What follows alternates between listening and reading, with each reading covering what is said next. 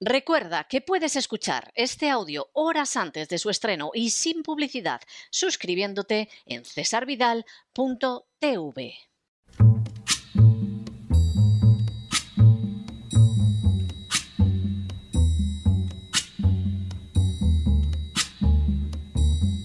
La voz con César Vidal desde el exilio.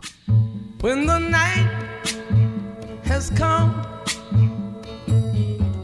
and the land is dark and the moon is the only light we'll see. No, I won't be afraid. Oh, I won't be afraid just as long as you stand, stand by me. Muy buenos días, muy buenas tardes, muy buenas noches y muy bienvenidos a esta nueva singladura de la voz. Soy César Vidal, hoy es el jueves 16 de diciembre de 2021 y me dirijo a los hispanoparlantes de ambos hemisferios, a los situados a uno y otro lado del Atlántico y como siempre lo hago desde el exilio. Corría el año 1406 a.C. cuando el pueblo de Israel llegó a las fronteras de Canaán tras 40 años de vagar errante por el desierto.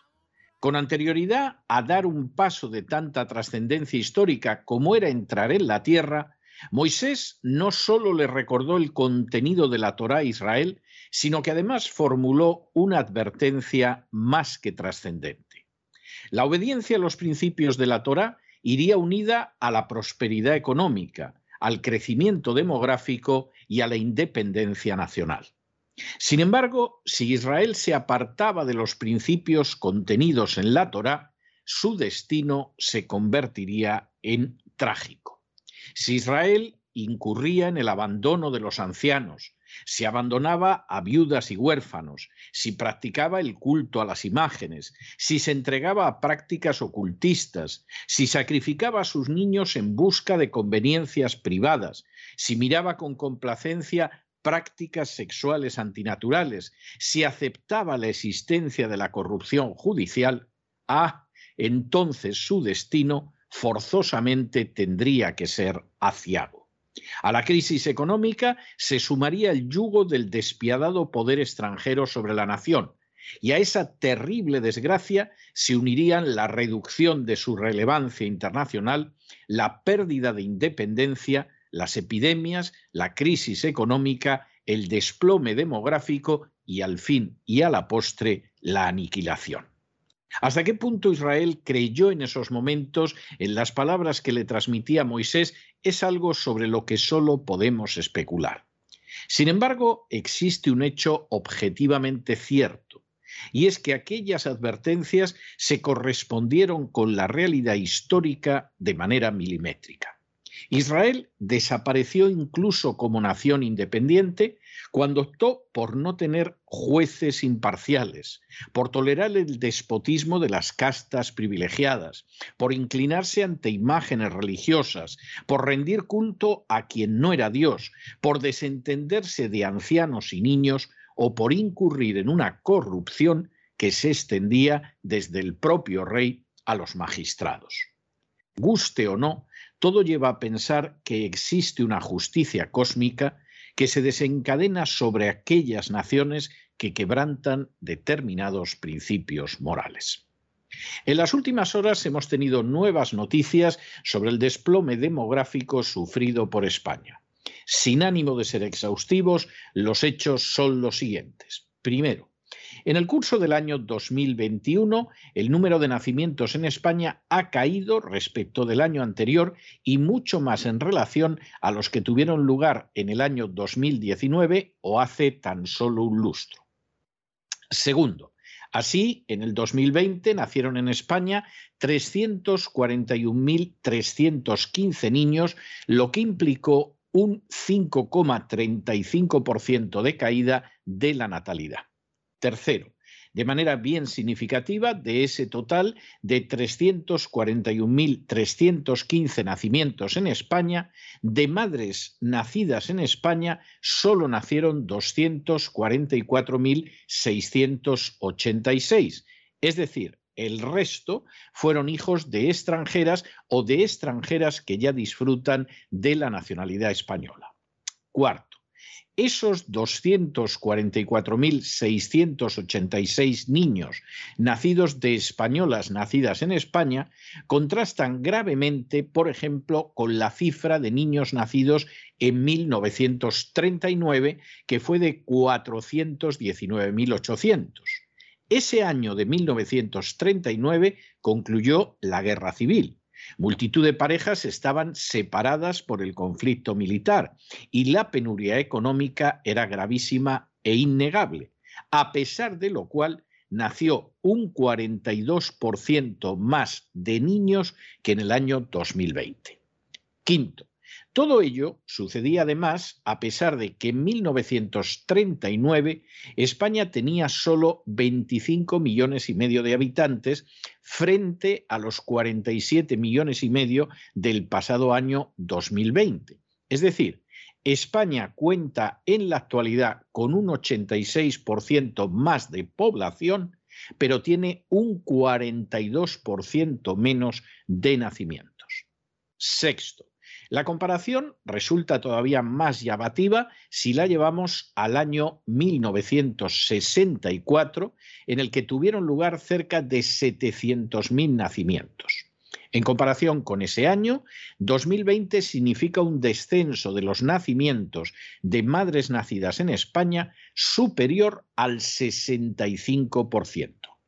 Séptimo, en 1976, el primer año posterior a la muerte de Franco, nacieron en España 677.456 niños sobre una población de 36 millones. Se trató de una cifra casi triple a la de los niños nacidos de madre nacida en España en el año 2020. Octavo, todo esto sucedía a pesar de que entre 1970 y 1980 el número de españolas en edad de ser madres era menor que el número de españolas en edad de ser madres entre el año 2000 y el año 2020. Noveno. Desde inicios de los años 80 comenzó a desplomarse la natalidad en España, pero la situación en la actualidad no solo parece grave, sino irreversible. Décimo. Hasta mediados de la segunda década de este siglo, el hundimiento de la natalidad en España aparecía encubierto por el hecho de que había muchas mujeres que podían tener descendencia. Las mujeres ciertamente tenían menos hijos, pero eran muchas más que en los años 60. Un décimo. De manera bien reveladora, ese decrecimiento de la población española ha discurrido en paralelo durante este siglo a un crecimiento más que relevante de los niños nacidos de madre extranjera, especialmente africanas e hispanoamericanas. Y duodécimo, resulta obvio que España ha entrado en un invierno demográfico que no tiene el menor viso de revertir y que implicará en un plazo breve la sustitución de su población original por otra procedente del extranjero.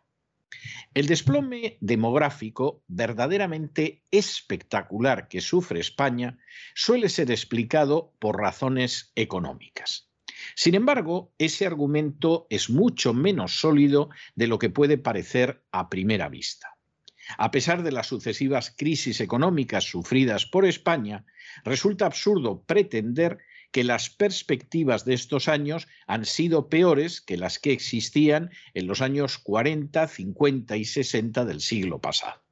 Por el contrario, las simples cifras nos muestran que los españoles tienen ahora una esperanza de vida considerablemente mayor, gozan de una mayor prosperidad personal e incluso hasta son más altos, porque la alimentación se ha convertido en más variada y mejor durante las últimas décadas. Su situación hasta ahora puede decirse que no es la óptima y que tampoco se corresponde con todas sus expectativas, pero objetivamente es mucho mejor que la de las citadas décadas en que la natalidad no solo fue muy superior a la actual, sino que además no dejó de crecer. Tampoco se puede atribuir sin más a los políticos el desplome de la natalidad.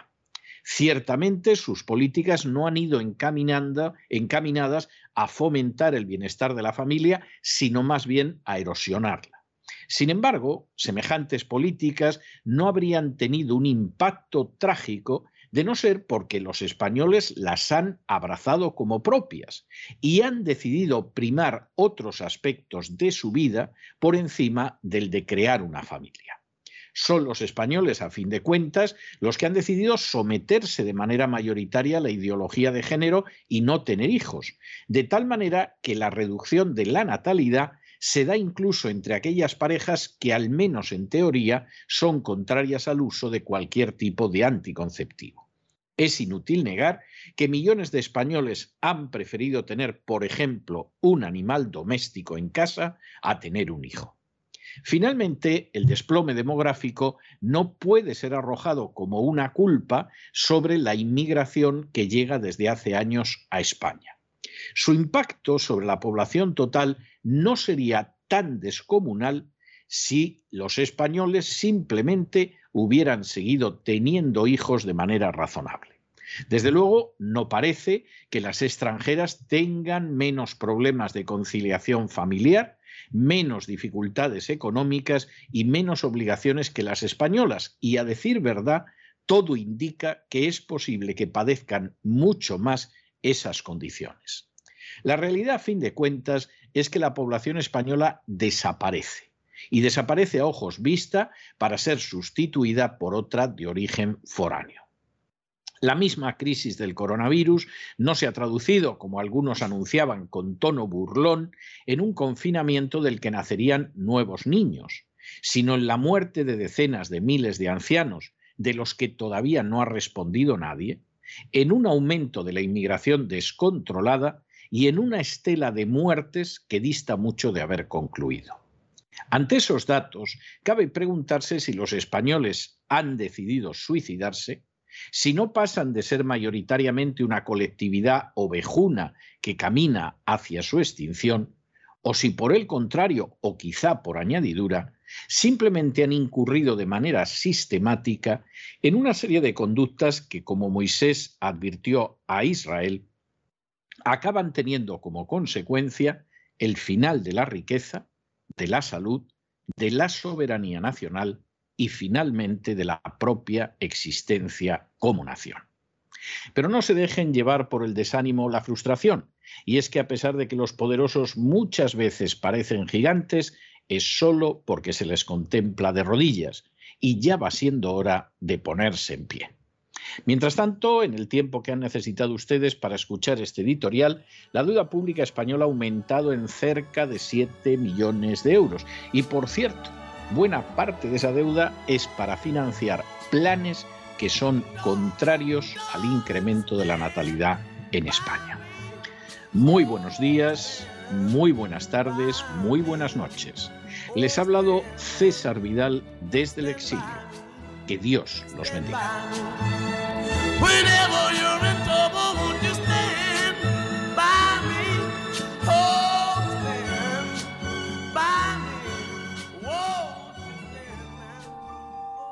Esta sección está patrocinada por crowdfunding con el siguiente mensaje.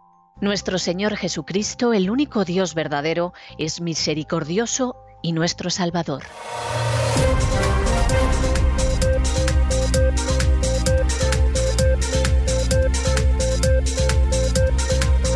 Las noticias del día. Estamos de regreso y estamos de regreso después de ese editorial que dedicábamos precisamente al desplome de la natalidad en España. Eh, por supuesto, la gente se pone a explicar el desplome, siempre busca responsabilidades en todo el mundo, salvo en los españoles que han decidido que no van a tener hijos. Y esto es algo que se las trae. Ya apuntaba quien ahora se dirige a ustedes en el editorial que las excusas, por llamarlo de alguna manera, que se dan en última instancia para ese desplome no son de recibo. Hombre, sí, pueden decir ustedes que no hay una política de conciliación con el trabajo de la mujer, que la vida está muy achuchada, que la vivienda cuesta mucho, todo eso objetivamente es verdad. Pero esas situaciones se han vivido de una manera, pero muy, muy, muy superior en términos negativos en décadas en que la gente seguía teniendo hijos incluido el año en el que acabó la guerra, que en fin, incluso había muchas parejas que no se pudieron reunir porque o la guerra los había separado, o había quien había terminado en una prisión o en un campo de concentración, habían sucedido infinidad de cosas, de la situación económica no vamos a hablar porque era hambre, esa es la realidad, y sin embargo la gente tuvo muchos hijos en ese año 39 y lo tuvo en otras fechas. Es decir, la idea de la crisis económica, hombre, es verdad que hay parejas que deciden que no tienen hijos porque la situación económica es la que no es la que ellos quisieran. Pero ha habido gente que los ha tenido en situaciones económicas muchísimo peores de la historia de España. Y ese es un elemento muy claro. Es decir, seguramente pesa más el factor comodidad que el factor de dificultad económica. No hablemos de crisis económica porque evidentemente España va caminando hacia una crisis de campeonato. Pero de momento, incluso en las crisis que se han vivido estos años, la gente ha vivido mucho mejor de lo que vivieron los españoles en los 40, los 50 y hasta los años 60. Y efectivamente es que esto en términos objetivos no tiene más discusión se puede achacar a las políticas del gobierno, pero las políticas del gobierno es algo que finalmente la gente incorpora o no. La ideología de género finalmente la gente la ha incorporado, pero podría no haberla incorporado. Perfectamente. Es más, se supone que incluso el trasfondo religioso del país tendría que haber llevado a no incorporarla, todo lo contrario. La han incorporado a una velocidad vertiginosa.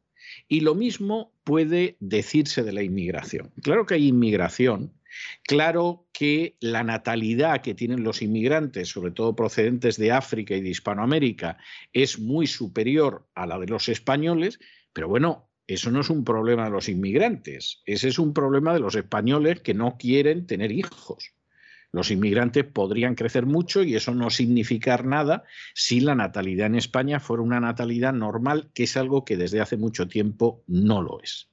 Y cuando de pronto uno se encuentra con que la gente prefiere tener un perro o un gato a un hijo, y quien ahora se dirige a ustedes no tiene nada en contra de los animales domésticos, considera que, que, es algo muy noble y muy agradable y que puede añadir muchas horas de satisfacción el tener un perro o un gato en casa. Pero evidentemente cuando de pronto hay una serie de señoras que prefieren tener un gato o varios gatos, o familias que prefieren tener un perro a tener un hijo, bueno, pues evidentemente esa natalidad se va desplomando y forma parte además de toda una cosmovisión nacional, de una comodidad, de un distanciamiento de todo lo que signifique la mínima molestia que finalmente son síntomas de un cuerpo social que está muy enfermo. De pronto el síntoma uno dice, ahí va cómo se le cae el pelo a Pepe, pero ¿cómo es posible si se le cae a puñados? Se pasa la mano por la cabeza y, acaba con un mechón en la mano. Bueno, pues eso es un síntoma. Seguro que a Pepe le pasa algo más grave y efectivamente el síntoma es que de pronto se pasa la mano por la cabeza y acaba con la palma de la mano llena de pelo. Y aquí sucede lo mismo. Finalmente, el desplome demográfico, que significa que la población española va a ser sustituida por una población extranjera en muy poquito tiempo. Esto es tremendo, pero se va a producir un reemplazo demográfico que da sudores pensarlo. Esa es la realidad.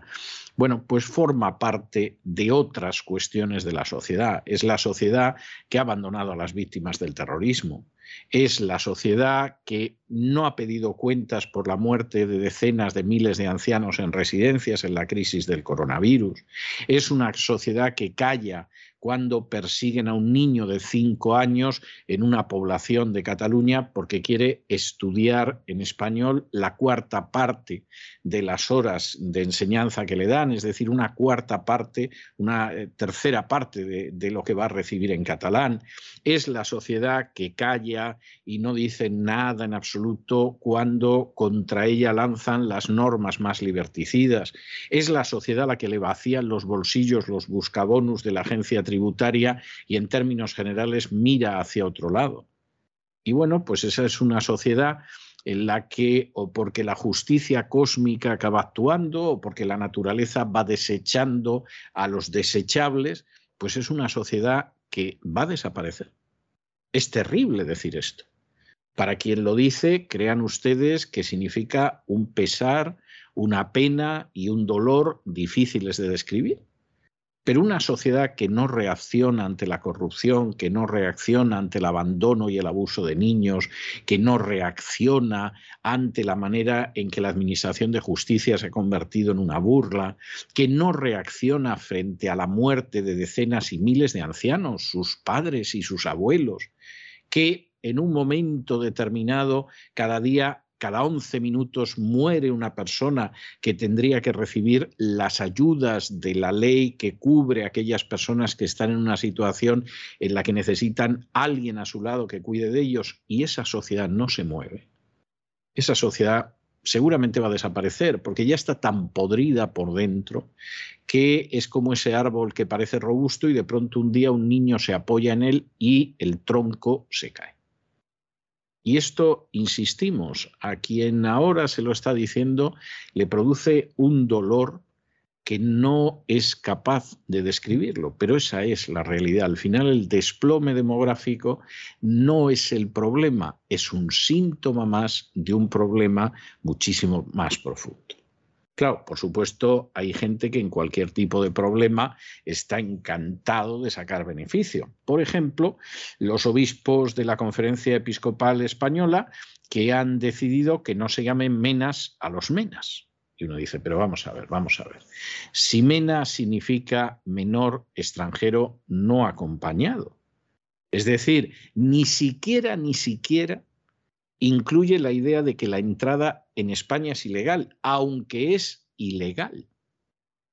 Bueno, pero es que los obispos en ese sentido están en lo que están y concretamente el responsable de migraciones de la conferencia episcopal, que es don José Cobo, pues insisten que les duele mucho porque está cargado de deshumanización y criminaliza.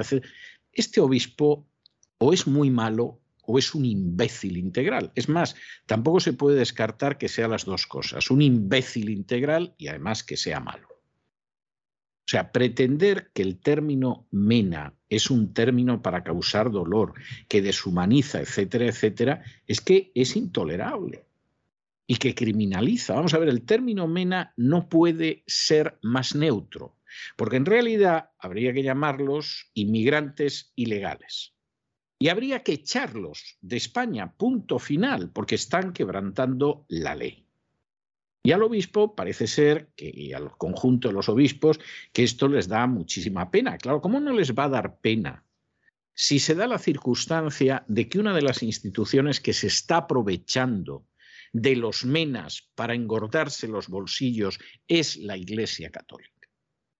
Porque hablemos con claridad, no es que a la gente los menas les importen mucho, es que los menas son un negocio. Son un negocio para los menas que reciben su paguita, 664 euros al mes en Cataluña, que no es ninguna tontería, pero también para aquellas entidades, como muchas de las que dependen de la conferencia episcopal, que reciben dinero porque se tolera la ilegalidad. Y este es un problema que no solamente se da en España.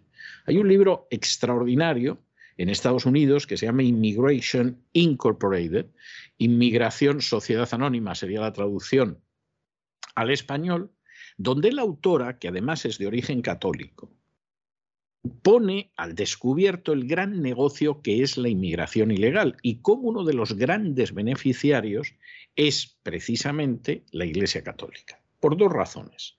Una, porque la Iglesia Católica, en partes muy extensas de Estados Unidos, ha quedado desarbolada como consecuencia de las decenas de miles de abusos sexuales que se han producido en las diócesis.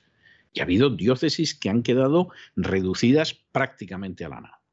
Y por lo tanto, la idea de esos ilegales que vienen del sur del Río Grande y que al menos sociológicamente son católicos, bueno, pues se supone que al menos una parte acabará en las parroquias y no habrá que cerrar la diócesis. Y luego, en segundo lugar, por la enorme cantidad de dinero que reciben de los estados y también de fondos federales. Y en ese sentido, en el caso de Estados Unidos, el noventa y tantos por ciento del dinero que emplea la Iglesia Católica en esto lo recibe de fuentes que no son católicas, o son los estados o es el gobierno federal. Es un negocio bárbaro que le depara unos ingresos en sus arcas de miles de millones de dólares al año.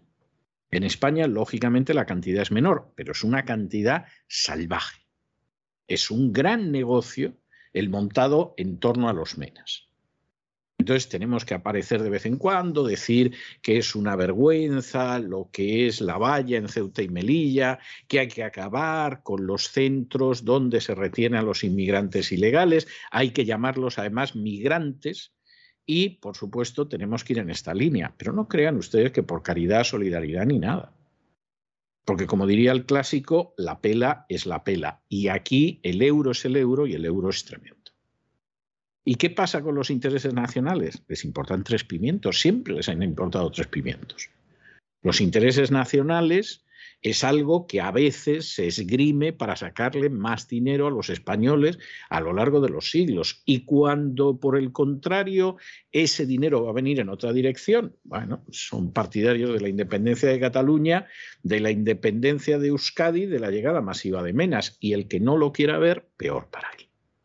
Y examinamos estas noticias y otras noticias que, por supuesto, les afectan a ustedes de manera directa quizá por eso suelen ocultarse por regla general en los medios oficiales y lo hacemos como siempre de la mano de María Jesús Alfaya. María Jesús, muy buenas noches. Muy buenas noches, César. Muy buenas noches a todos los oyentes de La Voz. Los obispos españoles han hecho un llamamiento, que no se llame menas a los menas, es decir, un término que se limita a definir la condición de estos menores y que significa menores extranjeros no acompañados, un término que ni siquiera añade que se trata de menores que entran a España de manera ilegal. El obispo auxiliar de Madrid y responsable de migraciones de la conferencia episcopal, José Cobo, ha dicho lo siguiente, les leemos. Cuando escuchamos tanto que se les llama menas, cada vez nos duele más. Ese nombre ha derivado y se les ha cargado de deshumanización porque se les etiqueta y criminaliza, pero en realidad son niños y niñas vulnerables en situaciones extremas. Hay que recordar al obispo de Madrid que antes de hablar se informe, porque estos niños y niñas vulnerables a los que se refiere, en su práctica totalidad no son niños sino adolescentes de más de 15 años. Estos niños y niñas vulnerables e inocentes son, según informaciones y datos policiales, perpetradores de todo tipo de delitos y actos violentos, como robos y atracos con violencia, y también autores en ocasiones de violaciones.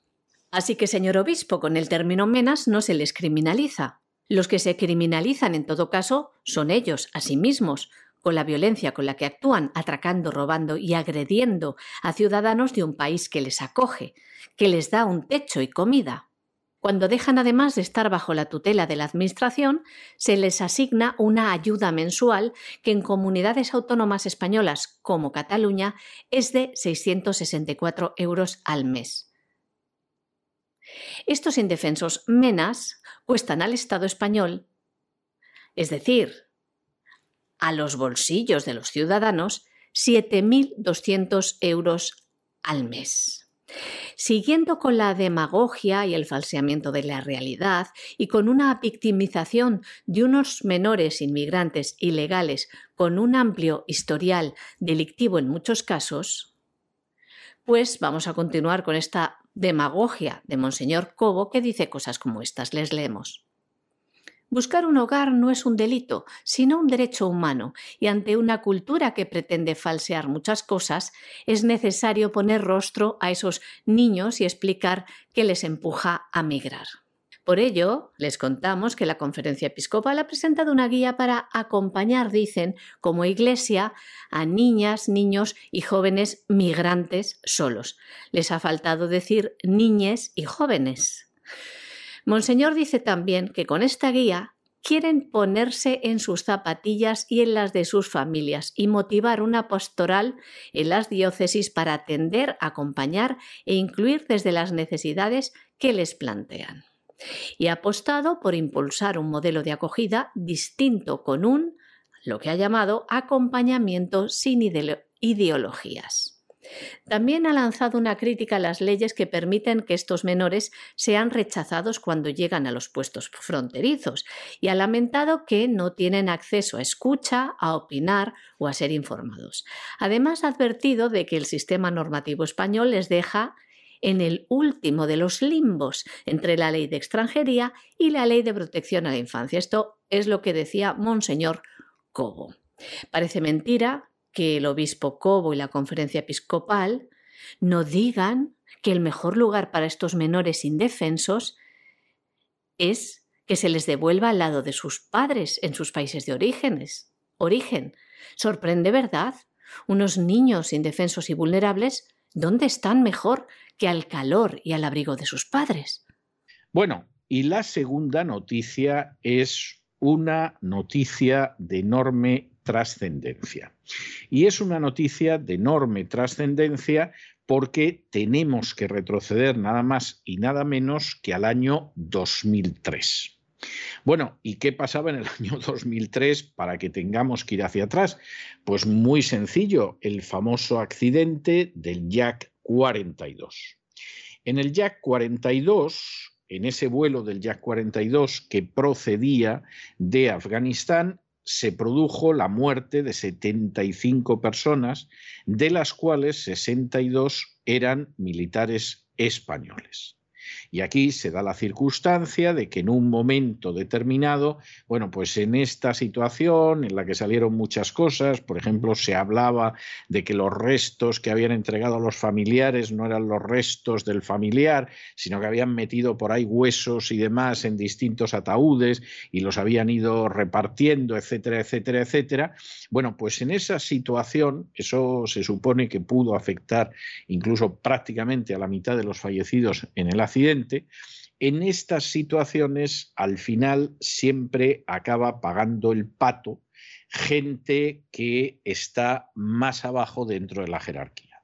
Federico Trillo, ministro de Defensa del Opus, consiguió salvarse de esta situación, le cayeron tres años de prisión a un general, supuestamente por un delito de falsedad en documento público, y luego recibieron otro golpazo un comandante y un capitán médico. Y ya golpeados esos, pues bueno, aquí no hay más historias, se supone que estaba todo cerrado, etc. Pero mira tú por dónde, y antes de que prescriban los supuestos delitos, finalmente se ha presentado una denuncia que ha sido admitida a trámite de Fernando Presencia y de la asociación ACODAP contra este ministro, Federico Trillo, que no era socialista. Miren ustedes por dónde, era del Partido Popular y era y sigue siendo, me imagino, del Opus Dei. Y es una denuncia por delitos de falsedad en documento público, de tráfico de influencias y de prevaricación.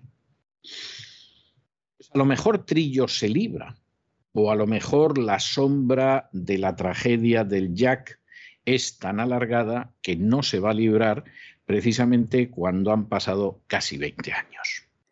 El exministro de Defensa, Federico Trillo, será juzgado por varios delitos en relación a la catástrofe del Ya 42, en la que murieron 75 personas. La denuncia está encabezada por el ex magistrado Fernando Presencia y por la asociación ACODAP una denuncia que ha sido admitida a trámite y en la que se acusa al exministro socialista de los delitos de falsedad en documento público, tráfico de influencias y prevaricación. Un accidente aéreo que supone hasta la fecha la mayor tragedia de las Fuerzas Armadas Españolas en tiempos de paz.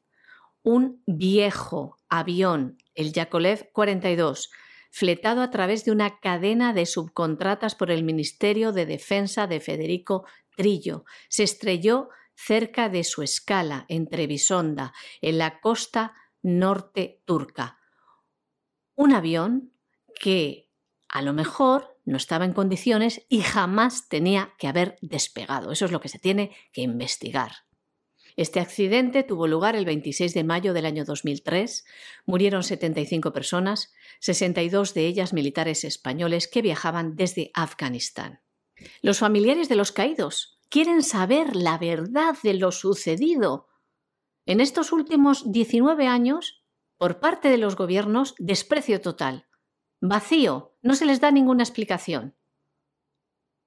Y tampoco se les explica por qué hubo tanta prisa por identificar los cuerpos y tanta prisa en trasladar los restos mortales. Porque esto llevó a que cerca de 30 de los caídos se les asignara una identidad errónea e incluso quedan partes, algo dramático para las familias, partes de estas víctimas sin repatriar. Incluso los restos mortales de estos fallecidos se llegaron a mezclar en los ataúdes.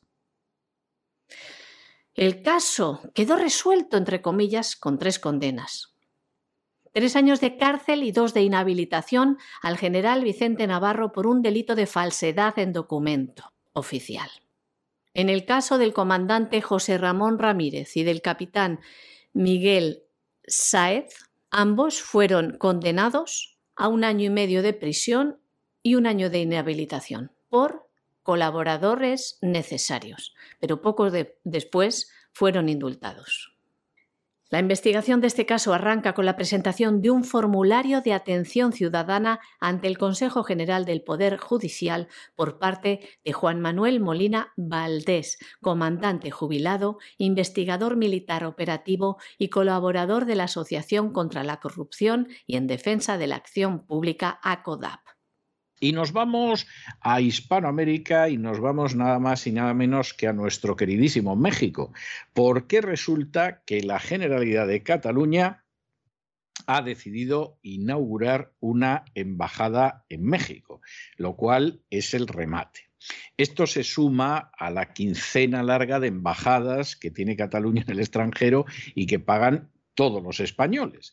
Y además, para terminarlo de arreglar, pues han llegado allí hablando de lo mal que se portó España en México, etcétera, etcétera. Bueno, se puede hablar de lo mal que se portó España en México, no tenemos óbice a que se aborde ese tema, pero que lo haga precisamente los catalanes es el colmo de la desvergüenza y del descaro, como si Cataluña no hubiera formado parte de España en aquel entonces. Luego, claro, como además en medio de toda esta situación, para que a los nacionalistas catalanes haya alguien que les diga siquiera, ahí te pudras, tienen que ir soltando dinero, pues han empezado a soltar dinero. Y además para decir que, en fin, que Cataluña es un donante significativo, etcétera. Bien, esto es el colmo de la desvergüenza. Y es típico de esa rapacidad y de esa indecencia que caracteriza el nacionalismo catalán, porque ya se pueden ustedes imaginar de dónde sale este dinero.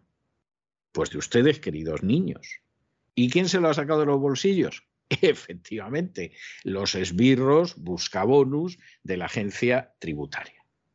Entonces, tengan ustedes esto en cuenta y a partir de ahí ya se hacen ustedes una idea de qué política será la de España que pagas a un agente para que encima te pongan verde en el exterior. O sea, es algo que no entra en cabeza humana. La Generalidad Independentista de Cataluña ha utilizado a su Consejería de Acción Exterior para criticar en México al Estado español. Acaban de inaugurar una embajada ilegal en México, la que pretenden que sean embajadas del gobierno catalán cuando no tienen autoridad para ello. Esta última inauguración se suma a la quincena de delegaciones internacionales que el gobierno independentista catalán tiene en distintos países. Una embajada ilegal que la delegación catalana presentó en el Comité de Exteriores del Congreso de México. La consejera de Acción de la Generalidad, Victoria Alsina, de Juntos por Cataluña, explicaba que en el Congreso de México les dijeron cuál era el plan de Cataluña y su acción exterior, y aprovecharon para denunciar el menosprecio de algunos líderes españoles hacia Cataluña, que dijo se parece al menosprecio de algunos líderes españoles hacia el pueblo mexicano cuando no quieren denunciar la explotación colonial que hubo en el país. Dijo esto alegremente, pero no dijo de la boca de qué líder español, según ella, salieron estas palabras. Alsina ha explicado también que el viaje a Estados Unidos, concretamente a Washington y Nueva York, y también a México, como decimos, tenía tres objetivos. Según ella, reafirmar el compromiso de este gobierno, del catalán y de la Consejería en la cooperación para que se vea a Cataluña como un actor que participa de los retos globales. Sobre este punto ha indicado que la Generalidad de Cataluña ha hecho una aportación significativa en Washington a la Pan American Health Organization y en Nueva York a Naciones Unidas, al centro de Emergency Response Fund, donde Cataluña dice es un significativo. En este sentido, ha anunciado un incremento de 2 millones de euros adicionales al presupuesto de cooperación de la agencia catalana, que quedaría en 36,89 millones, lo que supone un incremento de casi el 30% respecto a lo que se prevé en el presupuesto que está tramitando la Cámara. Esto es lo que decía esta consejera. Seguimos en Hispanoamérica y seguimos en Argentina. Bueno, y esta es otra noticia también gloriosa. En estos momentos, el presidente argentino Alberto Fernández, que lo está haciendo bastante mal, o sea, lo podría hacer peor, y siendo Argentina, a lo mejor, pues, en fin, eh, se puede hacer, ahí hay precedentes históricos abundantes al respecto, pero la última idea es proponer que Buenos Aires deje de ser la capital de Argentina. Esto puede parecer un asunto menor, pero esto es un disparate colosal. Hay quien ha definido a Buenos Aires, que es una ciudad maravillosa, yo casi me atrevería a decir que es una ciudad mágica, hay quien la ha definido como la capital de un imperio que nunca existió. Y crean ustedes que no es una mala definición de Buenos Aires. Buenos Aires es una ciudad en la que vas caminando y de pronto te da la impresión de que estás en medio del barrio de Salamanca en Madrid, pero totalmente. O sea, de pronto miras a tu alrededor y dices, bueno, pues si voy por Núñez de Balboa o, o por Serrano o por alguna de las calles del barrio de Salamanca. Buenos Aires es una ciudad donde de pronto te da la sensación de que estás en París y que efectivamente de una manera mágica has salido de la Argentina y estás en la capital de Francia. Y Buenos Aires es una ciudad donde en algunos momentos te parece que estás transitando por barrios de Londres. Y todo esto sin que parezca una amalgama, un pegote, algo aquí pegado, sino que por el contrario es de una enorme belleza. Buenos Aires es una ciudad, insisto en ello, maravillosa, con una vida cultural envidiable posiblemente la única ciudad en España que podrías decir que puede competir con Buenos Aires es Madrid, en términos de teatros, de librerías, etcétera, etcétera. Pero ya el resto de España está muy por detrás de Buenos Aires. Es una capital extraordinaria. Pero de vez en cuando hay gente que dice, vamos a trasladar la capital de Buenos Aires, nos la llevamos a otro sitio y hacemos un negocio. Esto es muy fácil de idearlo, porque uno dice, con la idea de que hay un federalismo en Argentina, con la idea de que hay que acabar con la descentralización y bla, bla, bla, bueno, pues nos llevamos una parte del gobierno o la capitalidad a otro sitio, ya tenemos contratado los terrenos, quién se va a poner a construir los nuevos ministerios y bueno, aquí hacemos el fortunón del siglo. Había un candidato en Perú que había gente que estaba encandilada con él, yo siempre pensé que era un farsante y a medida que ha ido pasando el tiempo lo pienso más, que una de las medidas que incluía en su plataforma electoral era llevarse la capital de Lima a otra parte del Perú. Y yo siempre tuve la convicción de que ya tenía localizados los terrenos en esa parte del Perú y que por supuesto tenía localizado quién iba a construir los nuevos ministerios y como llegara a presidente del Perú, bueno, el fortunón que iba a sacar solo del traslado de la capital iba a ser espectacular. No puedo evitar pensar que es lo mismo que sucede en el caso de Buenos Aires. Y sería una pena, porque insisto, de verdad que la capital ideal de Argentina, aunque tenga otras localidades que son localidades bonitas, que merece la pena conocerlas, Argentina es un país muy hermoso. Y no solamente en cuanto a las ciudades, sus, sus espectáculos naturales, sus parajes naturales son enormemente bellos, pero no cabe la menor duda de que la capital de la Argentina es Buenos Aires, aunque sea en última instancia la capital de un imperio que nunca llegó a existir. Todos los días pienso si la ciudad capital de la Argentina no tendría que estar en algún lugar distinto a Buenos Aires. Esta ha sido la última afirmación del presidente argentino Alberto Fernández, una idea que concuerda con el federalismo que defiende el gobierno argentino, con el que dice quiere combatir las desigualdades territoriales. También decía cosas como estas. Está claro que en el centro del país está la riqueza del campo, que permite exportar todo lo que exportamos y producir todo lo que producimos. Pero en el resto del país hay otras riquezas que debemos dar un pulso necesario para que cada provincia y lugar se haga un lugar fuerte de la Argentina. Eso es el federalismo, pensar la Argentina entera. Esto es lo que decía Alberto Fernández. No es la primera vez que surge la idea de trasladar la capital de Buenos Aires a otra ciudad, ya que en el año 2014 el diputado Alberto Asef presentó un proyecto de ley para mudar la sede del Ejecutivo a Río Cuarto, en la provincia de Córdoba, y el Parlamento y la Auditoría General de la Nación a la provincia de Santa Fe. El entonces presidente de la Cámara de Diputados y ahora ministro de Agricultura, Ganadería y Pesca, Julián Domínguez, también propuso mudar la capital a Santiago del Estero. E incluso yendo más atrás, en el año 1986, el entonces presidente Raúl Alfonsín impulsó un proyecto para descentralizar el poder e intentó mudar la capital a la ciudad sureña de Viedma, a unos 800 kilómetros de Buenos Aires, aunque esta iniciativa finalmente no prosperó. Y nos vamos a internacional y nos vamos a un notición verdaderamente impresionante.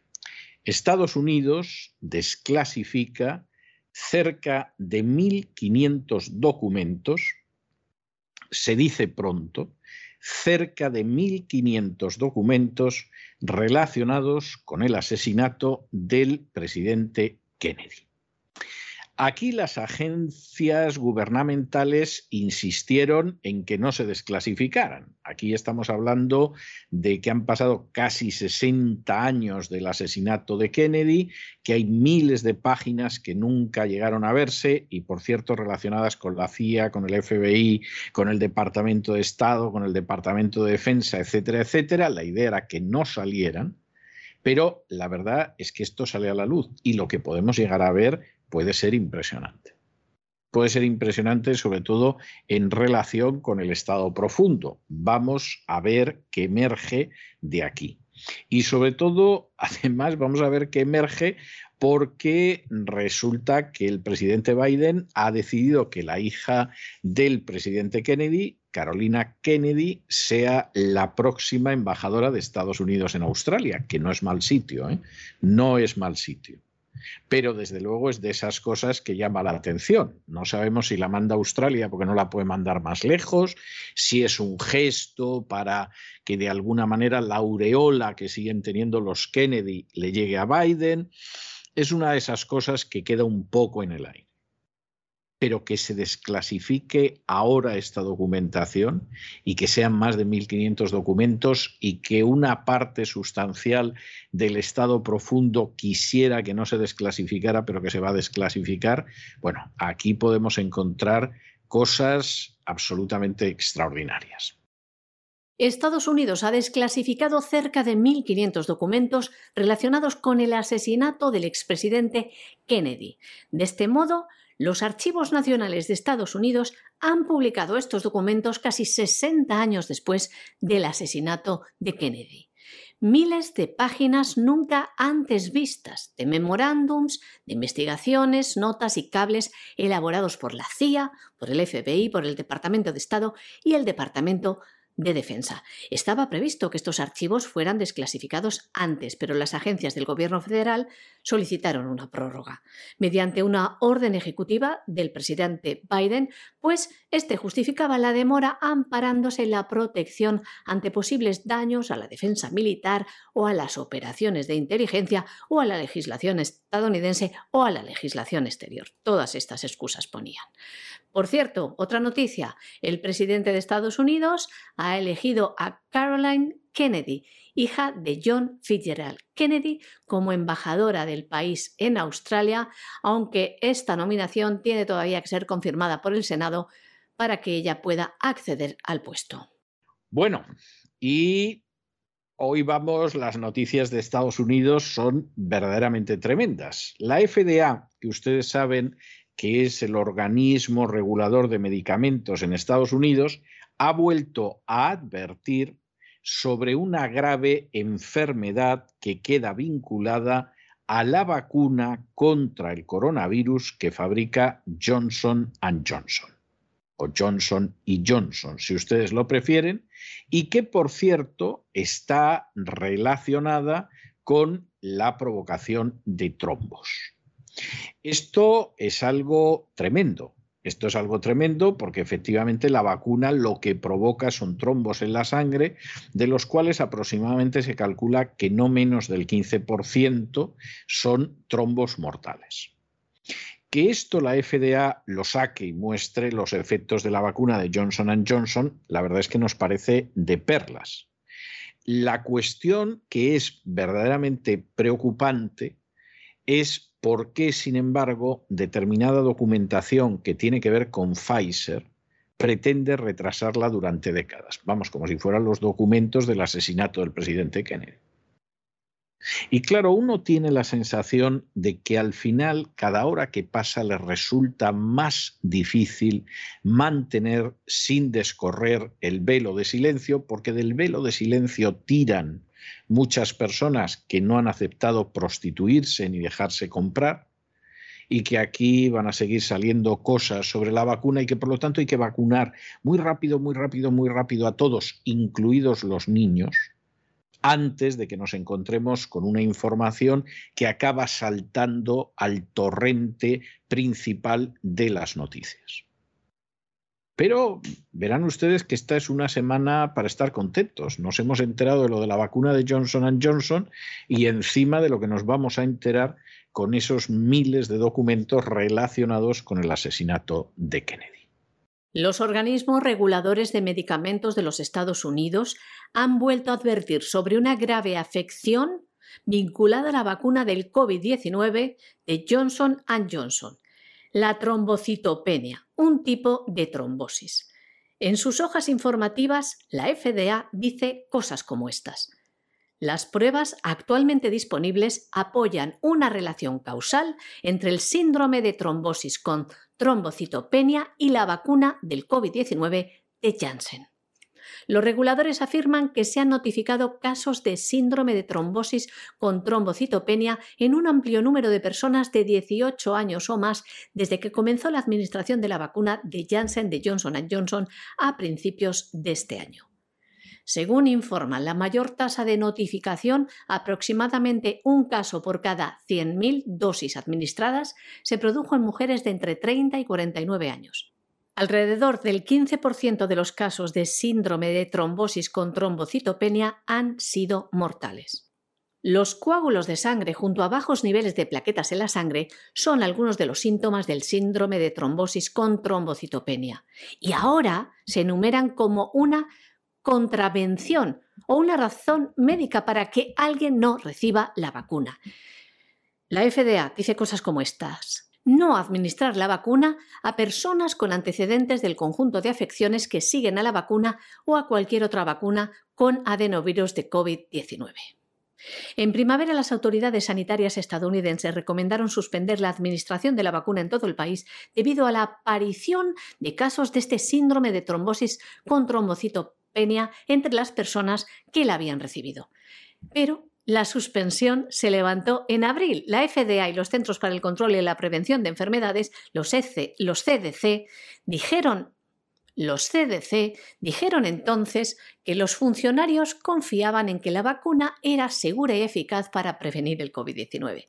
¿Qué significa confiar, señores? ¿Qué ciencia y seguridad tiene la palabra confiamos en que la vacuna sea eficaz? Y más conociendo estos efectos adversos numerosos, en 15% de los casos con resultado de muerte. Lo que además parece omitir o más bien parece importarle poco a la FDA, es que la mayoría de las personas que tras administrárseles la vacuna desarrollaron este problema en la coagulación de la sangre no tenían ningún antecedente en este sentido. Eran personas totalmente sanas antes de vacunarse. ¿Por qué entonces la FDA avisa al personal médico de que no se vacune a las personas con antecedentes, con problemas de la coagulación o con trombos? ¿Por qué no suspende la vacuna para toda la población? Si este síndrome se genera en personas sanas tras la inoculación de este medicamento experimental llamado vacuna? Son cosas, señores, que hay que preguntarse antes de dar por válidas. ¿Son válidas estas recomendaciones de las autoridades sanitarias cuando ellas mismas caen en contradicción? Piensen, señores, duden de aquellos que les imponen hacer algo que dicen que lo hacen por su bien y por su seguridad. Y hasta aquí hemos llegado nosotros con nuestro boletín informativo de hoy. María Jesús, muchas gracias, muy buenas noches. Muchas gracias a ti, César, muy buenas noches. Y ya lo saben, no se marchen, no se marchen porque vamos a regresar enseguida con don Lorenzo Ramírez y con su despegamos vamos a hacer ese viaje, ese vuelo para examinar la situación económica mundial y después tendremos la última sesión en la biblioteca de doña Sagrario Fernández Prieto antes de irnos de vacaciones. De manera que no se vayan, que regresamos enseguida.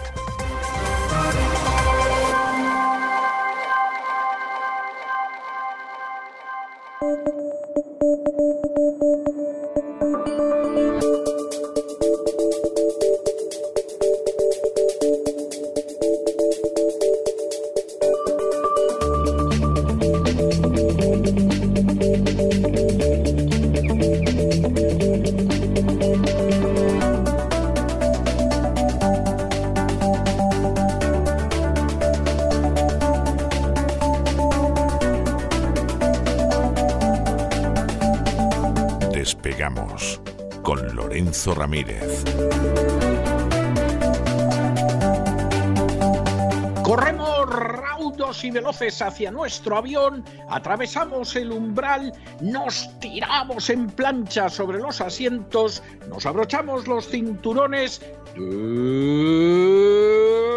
despegamos y nos vamos elevando por los aires hasta alcanzar nuestra altura y nuestra velocidad de crucero ¿qué hace usted con ese mapa de la isla de Jekyll? Eh, don Lorenzo, no me asuste, se va a sumar usted a la Reserva Federal. O sea, ¿qué es lo que pasa? Aquí es que he visto el mapa de la isla y como no es la isla del tesoro de Stevenson, es otra isla de otro tesoro con otros piratas, mucho más peligrosos. Oiga, me ha dado un sobresalto, me ha dado un vuelco en cuerpo que no se imagina usted. Buenas noches. Muy buenas noches, don César. Y la botella de ron, ¿no? Que era lo que faltaba. Exactamente, y los muertos. La botella de ron. ron la botella de ron, sí. Mi hija pequeña se puso a leer la isla, del tesoro. Y digo, mira qué aplicada es ella. Pues sí, aquí estoy dándole la vuelta al mapa de, de Jekyll. Por detrás no está Mr. Hyde, ¿eh? broma fácil. Alguno dirá, bueno, pero ¿de qué están hablando estos dos tipos? Es que en la isla de Jekyll es donde se fundó la Reserva Federal eh, con nocturnidad y alevosía, podríamos decir, con influencia clara de una familia de banqueros germanos, de la que vamos a hablar en el Gran Reseteo en próximos, eh, en próximos programas. Y bueno, es que hoy es la Reserva Federal, la noticia, sin ninguna duda, que estoy yo además vestido con el mapa, pero vestido de amo de casa, aplicado. Voy ahora mismo con delantal, guantes de goma, aspirador, trapo, plumero. Voy vestido por debajo, ¿eh? Lo digo, lo aclaro esto porque hay gente que se anima y se pone el delantal y nada debajo. No, yo ya tengo una edad. No hay nada más lamentable que ver a un hombre desnudo. Así que esto es lo que hay, ¿no? ¿Por qué estoy así, preparado? Porque es hora de recoger. Hay que recoger y limpiar tras la fiesta de barra libre monetaria que ha durado varios años con César. Hay que pasar el plumero. Hay que sacarle ahora brillo al cristal. Hay que echar a los cuatro o cinco que se han quedado ahí dormidos de mala manera. ¿eh? Algunos incluso en las escaleras del edificio. Aunque sea parcialmente, señoras y señores, la barra libre toca su fin, al menos en Estados Unidos. El presidente de la Reserva Federal, Jerome Powell, nuestro amigo Jerome, el as del Monopoly, ha detenido la música, ha cogido un megáfono y ha dicho todo el mundo para casa. al menos hasta la próxima fiesta. ¿eh? habrá, habrá más fiestas, evidentemente, habrá más fiestas. Pero de momento esta se ha acabado. ¿no? no sabemos si tardará mucho en convocarse la próxima, si se repartirán flyers allí en Wall Street, Pero desde luego, si el frenazo de la locomotora es tan abrupto que amenaza con descarrilar el tren, habrá más fiestas, habrá más estímulos. ¿Por qué decimos todo esto? Bueno, el Banco Central de Estados Unidos ha decidido frenar más rápido que lo previsto debido al terror inflacionario que amenaza con llevarse por delante no solo a la clase media, sino también al propio presidente. Yo creo que esta es, esta es la razón fundamental de que por fin la Reserva Federal tome el toro por los cuernos, ¿no? Bueno, o al menos salvar al partido. Ya no sé si va a Biden, porque yo, no, yo a Biden no, no le veo mucho recorrido. Ah, no sé si va a aguantar. Eh, bueno, él dijo que se iba a presentar a la reelección, ¿no? Eh, no sé si. Sí, la prensa cercana al Partido Demócrata, y fíjese que lleva. El un entorno, año, ¿no? Que se dice ahora, ¿no? El entorno que se dice, y fíjese que lleva un año nada más en la Casa Blanca, ya están publicando artículos diciendo que alguien debería decirle a Biden que no debería presentarse a la reelección. Eh, ¿eh? Y lleva un año, ¿eh? Mal contado, ¿eh? Mal contado. Año durillo, año durillo. ¿Eh? No lleva ni un Eh. año en realidad y, y ya están advirtiendo, Joe, por amor de Dios no te presentes o por amor de Lucifer no, no vuelvas a presentarte. o sea que, que realmente la cosa está fastidiada. ¿eh? Hombre, esos mismos asesores le podrían enseñar a Kamala Harris a, cargar un coche eléctrico, ¿no? Porque hemos visto unas imágenes últimamente en la señora no sabía eh, ni cómo se ponía el enchufe. Menudos personajes que no gobiernan, ¿no? ¿Por qué estamos diciendo todo esto? El próximo año hay cita electoral, los famosos comicios de midterm, que van a ser determinantes para conocer el grado de maniobra que tendrá Joe Biden, el inquilino de la Casa Blanca, o los que toman las decisiones por él, hasta el fin de su mandato. Ya sabemos esto del pato cojo, ¿no? Si en algún momento dado los republicanos toman poder, pues entonces en las cámaras pues tendrá poco margen de maniobra el presidente. Y esto es ahora mismo lo que más se teme en la Casa Blanca. Entonces la Reserva Federal ha tenido que elegir. Ha tenido que eh, escoger entre seguir impulsando la demanda artificial para que la economía siga creciendo y Wall Street volando en la burbuja, evidentemente, o pinchar el globo para detener la espiral inflacionista. Y escoge lo segundo. La Reserva Federal va a retirar los estímulos más rápido de lo anticipado en la pasada reunión de su Consejo de Gobierno. Ya no irá rebajando en 15.000 millones de dólares el montante de deuda pública y titulizaciones hipotecarias que compran en mercado todos los meses, creando dinero de la nada, sino que el hachazo va a ir siendo de 30.000 millones de dólares, es decir, el doble de lo previsto, para acabar antes. Para acabar antes, porque si ahora está comprando 120.000 millones, no, pues en lugar de tardar una serie de meses, van a tardar muchos menos, en concreto tres o cuatro meses, lo cual implica que el programa de compra de activos va a terminar mm, antes de lo esperado en torno a primavera, lo cual dejaría margen para tres subidas de tipos de interés en 2022, eh, que era la cifra que manejaba Bank of America y que expusimos aquí ayer, don César. La verdad es que lo han clavado, ¿no? Eh, cuando uno tiene línea directa, ¿no? Con los de BlackRock, con los del Consejo de Gobierno de la Claro, Federal, sabes un montón de cosas. Sí, sí, sí. sí, sí. Claro, Claro. es que es así.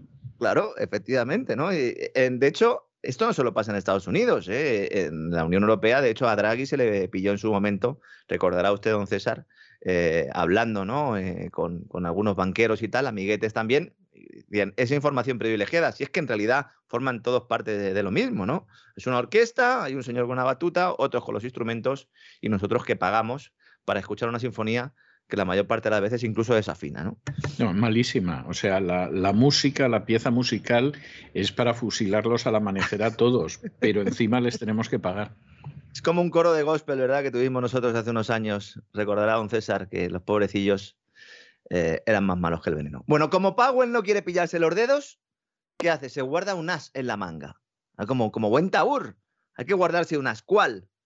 Abre la puerta a volver a variar este ritmo de compras, ampliándolo si es necesario, si vienen mal dadas en los dos primeros meses del año que viene. Entonces, no establece que esa reducción de 30.000 millones de dólares mensuales se mantenga en febrero y en marzo, solo se compromete a aplicarlo en enero. Dice que si todo va bien, seguirá esa senda. Esto sí que es novedoso, porque esto, que yo recuerde, nunca ha sucedido en- una política monetaria de este tipo. Es decir, una vez que ya viras el barco y ya dices, no, oiga, me encamino hacia la reducción de estímulos, el famoso tapering o tapering, y eh, luego finalmente subo tipo de interés, normalmente, bueno, pues eh, no, se deja tanta incertidumbre, ¿no? ¿Por qué hace esto? Porque intenta sorber y soplar al mismo tiempo. Esto, yo a mi hijo se lo digo, y el tío todos los desayunos insiste en hacerlo, y al final, ¿qué hace? Ponerlo todo perdido, ¿no? Pues eso es lo que puede hacer la Reserva Federal. Decir, no puedes detener la inflación y dar su ración de droga a Wall Street sin parar la economía. No puedes. Las dos cosas a la vez, no. ¿eh? Y esto es muy complicado. De hecho, es una situación que tarde o temprano terminará inclinando la balanza a uno u otro lado. Y yo creo que el lado evidente, y Powell también lo sabe, es el de la subida de tipos de interés, ¿no? Aunque de momento está consiguiendo sorber y soplar al mismo tiempo, ¿no? Porque la bolsa no se resintió ayer mucho, de hecho los principales índices subieron levemente. ¿Por qué suben levemente si estamos diciendo que va a haber subida de tipos de interés y que por lo tanto van a aumentar los costes de financiación y que las empresas lo pueden pasar mal? Pues porque la decisión de la Reserva Federal ya estaba descontada. Es decir, si lo sabía Lorenzo Ramírez, no lo va a saber. ¿eh? todos los banqueros de Wall Street, pues claro que lo sabían. A ver qué pasa en las próximas sesiones y sobre todo en el arranque de 2022, porque una vez que empiezan a despejarse determinadas incógnitas, sobre todo las referentes a la evolución de la amenaza covidiana, Podríamos incluso ver caídas en las bolsas, pero no porque la amenaza covidiana sea más amplia, sino porque sea menor.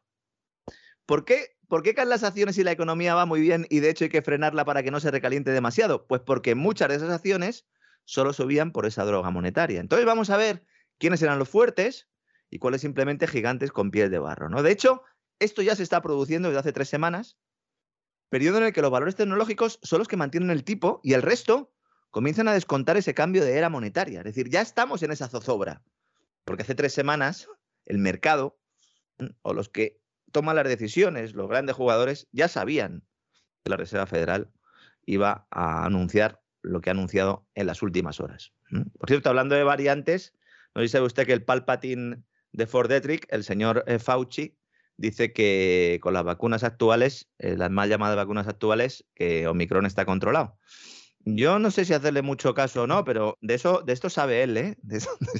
Hombre, sabe, sabe, sabe, no cabe la menor duda, pero a mí me hace gracia lo de que está controlado, porque había quien se frotaba las manos pensando en que le amargaba las navidades a la gente. Se ve que han encontrado otras maneras de triturarles las navidades a la gente y ya no tienen que seguir con el bulo de Omicron.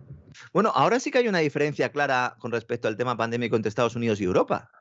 Porque aquí estamos con que es el apocalipsis zombie, que vamos, vamos a contagiarnos todos. Además, ya está diciendo alguno de IS Global, ese grupo de expertos que asesora al gobierno y en el cual pues están eh, Soros, la fundación de Bill y Melinda Gates, los sospechosos habituales, les vamos a dedicar un programa de gran reseteo completo a esta gente, pero ya están diciendo que ojo porque se están dando cuenta de que eh, Omicron eh, se contagia más entre los que están vacunados. Anda, fíjate, fíjate, pues mejor sacar Omicron cuanto antes de, del escenario, porque si se contagia más con los, con los vacunados, mal asunto. ¿eh? Hombre, aquí en Estados Unidos sucede también hay una serie de circunstancias que explican la diferencia con Europa, pero yo creo que hay una que es muy significativa y es que más del 50% de los norteamericanos no seguían para la información de las grandes cadenas de radio, de televisión o de prensa. Eso es determinante, eso es determinante. Y eso es determinante, porque claro, el camelo, las mentiras masivas que en España difunden los periódicos, las cadenas de televisión y, de la radio, y las radios, en Estados Unidos más del 50% está libre de eso. Y entre otras cosas porque no los creen, no los creen en absoluto. Y entonces Claro, lavarle el cerebro a la gente pues se hace por lo menos un poquitín más difícil. Mucha gente piensa que lo del fake news y tal lo puso de moda Trump, pero no, esto viene de muy lejos, viene de muy atrás y lo único que hizo Trump en un momento dado pues fue recoger ese sentimiento, aprovecharlo también de alguna manera, ¿por qué no? Eh, pero era algo que ya estaba, o sea, el descrédito de la prensa tradicional es evidente. En Europa también, pero a pesar del descrédito, la gente sigue consumiendo esa información, entre comillas, y bueno, pues así nos va, ¿no? Entonces, todo esto lo que nos indica es que el Banco Central de Estados Unidos va a intentar controlar la inflación provocando el menor impacto posible en las acciones, el PIB, el Producto Interior Bruto, el crecimiento económico, para que nos entendamos, y el empleo, de forma que los demócratas puedan afrontar con garantías la cita electoral. Ese es el plan. Me hace mucha gracia ver artículos ¿no? que dicen en la independencia de la Reserva Federal. Eh, qué bien ha hecho Biden en, en, refrendar a Jerome Powell porque de alguna manera demuestra que la Fed es independiente. Oiga, la Reserva Federal trabaja para el gobierno de Estados Unidos y, para, y sobre todo para las entidades financieras y para Wall Street. Es decir, de independencia nada. si es algo, no, es independiente. ¿no? Tienen cierto margen. ¿Por qué? Porque las elecciones no se celebran hasta noviembre de 2022. Con lo cual, podría iniciar la subida de tipos en primavera, es decir, durante estos meses va dejando progresivamente de comprar deuda, la, la- la Reserva Federal está comprando deuda pública, es decir, la deuda que emite el Tesoro de Estados Unidos, monetización de deuda, y luego titulizaciones hipotecarias. Los paquetitos esos eh, que se hacen con los créditos hipotecarios y que nos llevaron a la anterior crisis subprime, bueno, pues eso mismo, ¿no? Lo está comprando la Reserva Federal. Progresivamente irá dejando de comprarlo y en primavera aproximadamente hará la primera subida de tipos. Esa es la hoja de ruta, ¿eh? luego pueden pasar muchas cosas. Un cuartito de punto subirá. Una vez dado por terminado el plan de compra de deuda, y entonces verá qué pasa. Si el chiringuito aguanta, pues realizará otra subida en septiembre, seguramente después del verano, en septiembre. Y luego ya veremos, porque hay una cosa que muchos no tienen en cuenta, que cuando se acercan elecciones hay una regla no escrita que establece una cierta parálisis en las medidas de política monetaria para no afectar a los comicios. ¿no? Estamos diciendo que lo que haga el Banco Central es lo más importante, lo que determina la marcha de una economía, para lo bueno y para lo malo, pues evidentemente eh, eh, cualquier decisión que se tome a- en vísperas electorales o tres o cuatro semanas antes, pues es, eh, influye evidentemente en los comicios. ¿no? Es un escenario muy interesante en Estados Unidos que puede marcar el devenir del resto de países en 2023, sobre todo en Europa, que, que ya lo está marcando. El Banco de Inglaterra esta mañana ha subido ya tipos de interés. ¿m? Luego vamos a hablar de lo que ha hecho el Banco Central Europeo, pero el Banco Central Europeo también ha lanzado un mensaje un pelín más duro dentro del, del general, que es eh, todo lo que está haciendo el Banco Central Europeo bajo la dirección de Lagarde, pero sí que ya está metiendo presión y según las propias previsiones de la Reserva Federal, anoten todos nuestros amigos que nos escuchan en Estados Unidos, los tipos de interés en Estados Unidos estarán en el 2% en 2023, ahora están en el cero. ¿Mm? Decir, se acaba la era de los tipos cero. Según la Reserva Federal, con todo esto no va a conseguir contener la inflación. Por lo menos no la va a conseguir contener por debajo del 2%, que es la meta. ¿eh? Ellos dicen que a lo mejor a finales del año que viene sí. Mm, Bueno, habrá que fiarse. Es que vienen las elecciones y habrá que conseguirlo. Es decir, ese es el objetivo. ¿no? Pero Powell ha vuelto a decir que la elevada inflación es un problema. Ya no es una cuestión transitoria, no es algo que va a pasar rápidamente, sino que es un problema. ¿no? Por otro lado, Omicron. El presidente de la Reserva Federal dice que la aparición de la nueva variante introduce incertidumbre y que supone una amenaza a las perspectivas, con lo cual ya sabemos que si en algún momento dado varía este rumbo, va a ser debido a Omicron o la nueva cepa que salga y ya ellos ponen la venda antes de la herida. ¿no? Consecuencias directas al sur del Río Grande, que sé que también nos escucha mucha gente allí, o gente que vive en Estados Unidos y que tiene familiares allí. Vamos a ver, aunque la mayoría de los países han hecho los deberes, hay que decirlo, desde que Powell dejó caer que comenzaba la retirada, porque cuando un banco central va a tomar una decisión de este tipo, primero mm, lo va planteando, va dejando caer mensajes para que todo el mundo se vaya preparando. ¿no? Entonces, cuando el presidente de la Reserva Federal tocó la corneta, hace ya algunas semanas, varios de los principales bancos centrales de la región se anticiparon subiendo los tipos antes para prepararse para el impacto que tendrá en sus economías locales, endeudadas en dólares, evidentemente, el cambio de rumbo monetario de Estados Unidos. Fundamentalmente, Brasil, México, Colombia y Chile. Estos son algunos de los más destacados, ¿no? Cada vez que la Reserva Federal eleva los tipos de interés, las economías emergentes sufren restricciones en la financiación, tienen problemas para financiarse. Les cuesta más caro pedir dinero al mercado, ¿no? Y en algunas ocasiones incluso no es que les cueste más caro, es que les cierran el grifo, ¿no? Pierden el favor de capitales estadounidenses que acuden en búsqueda de mayores rentabilidades en detrimento de Estados Unidos. Bien, la reversión de este proceso. Porque claro, ahora todo el dinero va a ir allí, porque claro, evidentemente, si tú subes tipos de interés, el dinero vuelve a tu país, ese capital, ¿no? A Estados Unidos. ¿Y sale de dónde? Pues de otros países donde estaba antes, ¿no? La reversión de este proceso obliga a estos países a tener un precio del dinero más elevado para defenderse, a subir tipos de interés. Entonces, el grueso de países comenzó a subir los tipos en junio ya, conforme la inflación comenzó a dar señales de alerta, por eso empezaban a subir tipos, México, Brasil, etcétera, etcétera, y porque también había un incremento notable de precios de energía, materias primas, agrícolas, los cortes de suministro en las fábricas, las dificultades logísticas, todos estos elementos aceleraron el proceso. Entonces, es muy posible que continúe esta tendencia en las próximas semanas y meses y que se sigan subiendo tipos de interés en Latinoamérica. Eso es un mensaje para todo el mundo que está endeudado, que sean conscientes de que el coste de la deuda va a incrementarse. Si alguien no ha solicitado un crédito y lo va a pedir, bueno, pues ya mm, se puede hacer un poco una composición de lugar. Claro, aquí los bancos centrales tienen el mismo problema que comentábamos en el caso de Estados Unidos, con la diferencia de que sus economías no tienen la fortaleza económica del tío Sam ni al dólar, evidentemente. Entonces, si Brasil o México suben tipos de interés de forma agresiva, ojo, porque el crecimiento económico y el empleo se van a ver resentidos. Y ojo, porque en estos países se juegan mucho los dos principales bancos españoles. He dicho Brasil y México, Brasil y México, Santander y BBVA. A los cuales, por un lado, les viene bien estas subidas porque pueden ganar más dinero prestando y captando depósitos, pero en cambio, los problemas pueden venir del lado de la morosidad, porque si se gripan los motores económicos de estos países y aumenta el paro y las quiebras empresariales. Pues saque usted sus conclusiones. 2022 muy movidito, ¿eh? No va a ser un año de transición como este, ¿eh? El 2022 va a marcar el devenir de lo que va a suceder en los próximos años.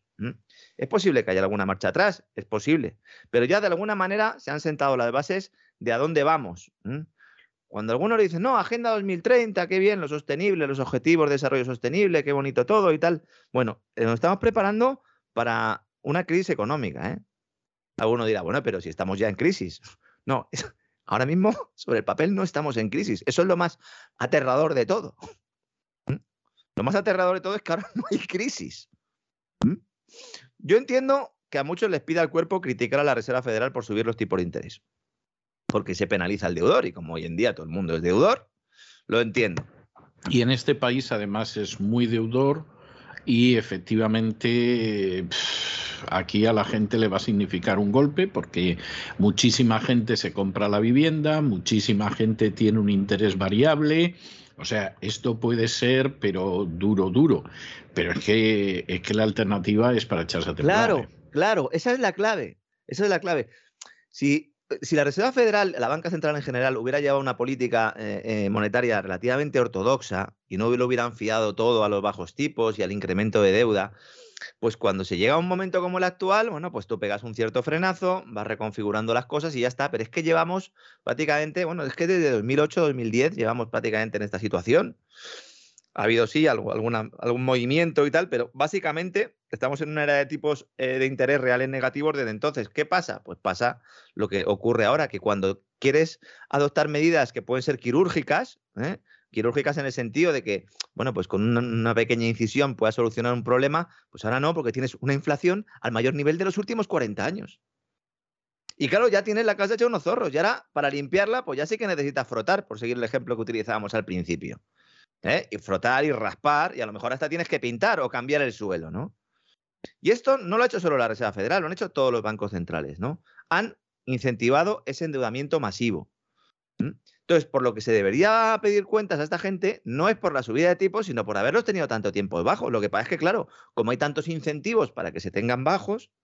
De hecho, en Europa, el Banco Central Europeo ha decidido en realidad ha decidido no hacer nada, no, no variar su política. Como decía hoy un periódico español, cambiar todo para que nada cambie, modificando un plan de compra de activos por otro. Pero sí lanza un mensaje también, y es que a partir de marzo del año que viene va a haber menos compras de deuda por parte del eh, Banco Central Europeo. El actual programa de emergencia pandémica dijimos que se iba a acabar al final de este año. Bueno, se va a prorrogar tres meses más, pero luego a partir de ahí entra en vigor el antiguo programa de compras, ¿eh? Eh, que ya no era de emergencia pandémica, sino el programa convencional, que estaba dotado en 20.000 millones de euros mensuales, lo van a ampliar a 40.000 millones, pero es prácticamente la mitad de lo que se está destinando ahora por parte del Banco Central en su programa de emergencia pandémica. ¿Esto qué implica? Pues esto implica que va a haber tensiones en los costes de financiación de muchos países en la segunda mitad del año que viene. ¿De qué países? De España y de Italia. Fundamentalmente, de Grecia también. ¿no? ¿Esto implica que el Banco Central Europeo va a subir tipos en 2022? No. ¿Esto implica que el Banco Central Europeo va a subir tipos en 2023?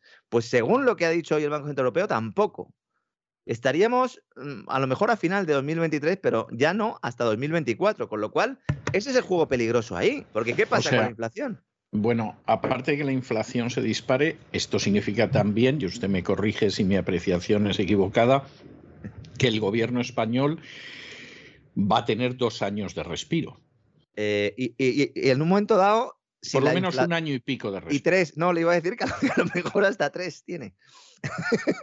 a ver, aquí hay dos elementos. Uno, el rescate del Banco Central Europeo, rescate continuo, por el cual ha comprado ya, espera un momento, lo voy a decir para decirlo más exacto, ha comprado ya 570 mil millones de euros de deuda española, se dice pronto. 570 mil millones, es medio, más de medio billón de euros, ¿eh? un 70% más que antes del COVID. Ese es el, el rescate del Banco Central Europeo. Va a seguir comprando, pero menos, lo cual elevará parcialmente los tipos de interés. Hay otro elemento, que son las reglas fiscales que tiene que cumplir eh, todo Estado de la, de la, Unión Europea, todo Estado de la Eurozona, y es déficit público y deuda pública en unos determinados niveles. Eso vuelve en 2023.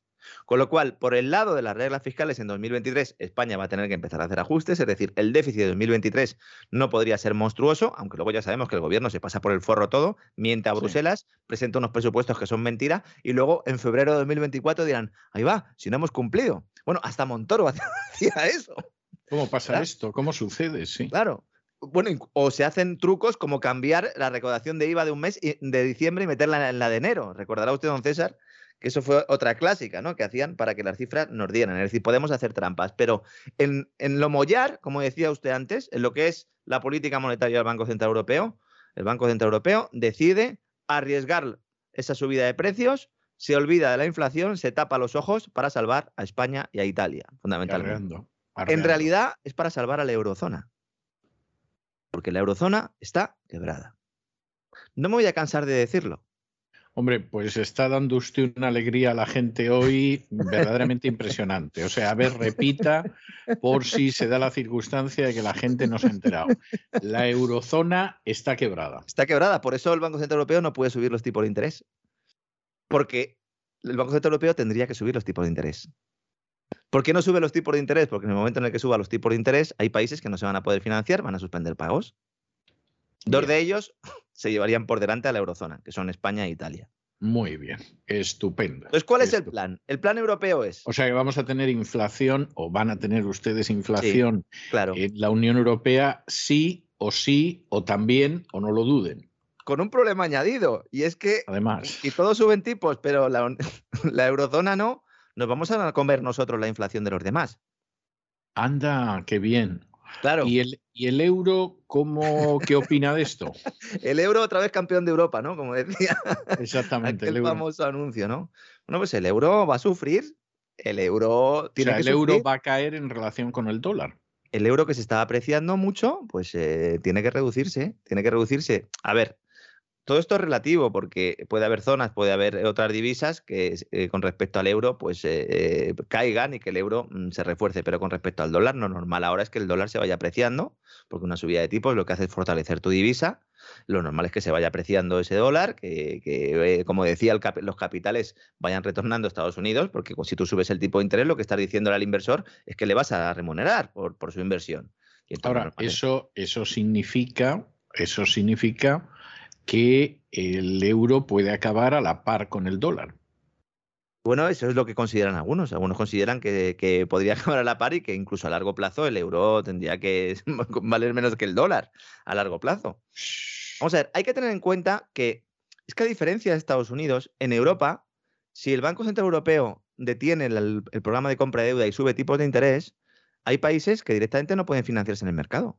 No, no, no. si Pero no- países enteros. Es obvio, es obvio, sí. Entonces, claro, dice, oiga, y cuando llegue ese momento, 2023-2024, hombre, pues si cuando llegue ese momento uno tiene el déficit medio controlado, incluso tiene cierto superávit primario que le permita ir, mm, pues no solo pagando los intereses de la deuda, sino ir reduciendo poco a poco ese volumen de deuda con respecto al PIB, si además tiene cierto crecimiento económico, si además las cosas van relativamente bien, bueno, pues mm, de alguna manera el mercado pues dice, oiga, pues sí, le sigo prestando dinero. Ahora, todo lo que estoy diciendo en España no se va a cumplir, por lo, por lo menos en el pr- próximo año seguro, y en el, y en el siguiente, no sé, tendría que venir un extraterrestre aquí a, a- cambiar las reglas del juego.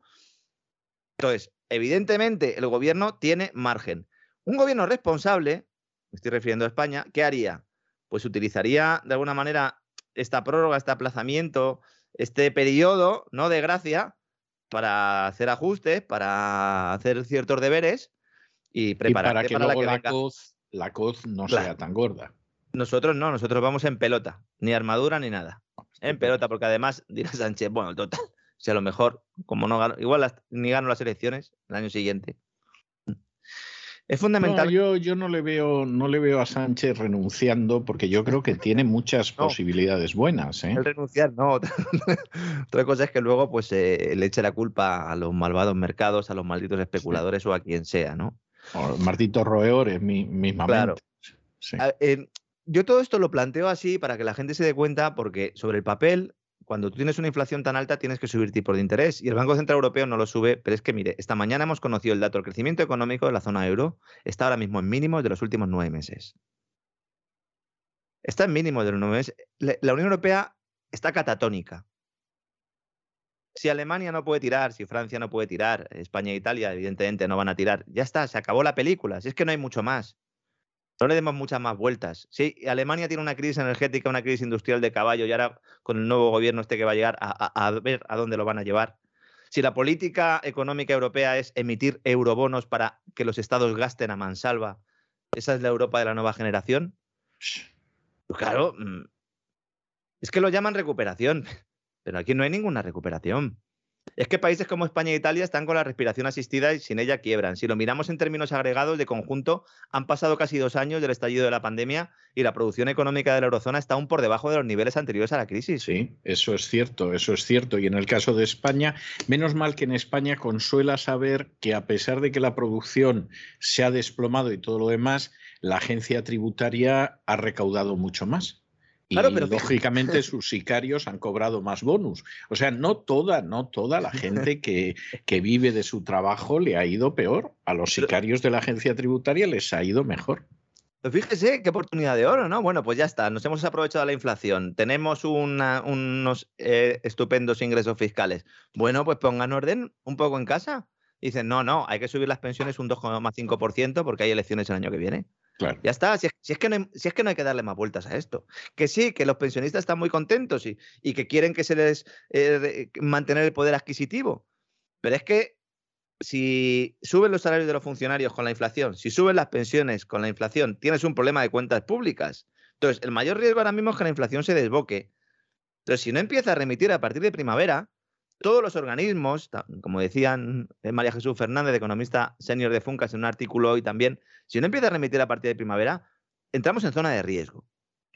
Porque ya no es por el efecto comparación, esa inflación, etcétera, etcétera. Si después de primavera en España, en Europa, tenemos inflación importante, entramos en zona de riesgo. Esto genera problemas de costes laborales también. Crisis energética más los salarios. ¿Por qué? Porque va a haber reclamaciones salariales. Si la inflación se instala en la economía y merma el poder adquisitivo de trabajadores, van a pedir subidas salariales. Por eso Yolanda Díaz quiere tener atados en corta UGT y a comisiones obreras. Por eso les está untando ahora, porque saben que va a llegar ese momento y cuando llegue ese momento, UGT y comisiones obreras, ¿qué harán? ¿Pedirán subidas salariales?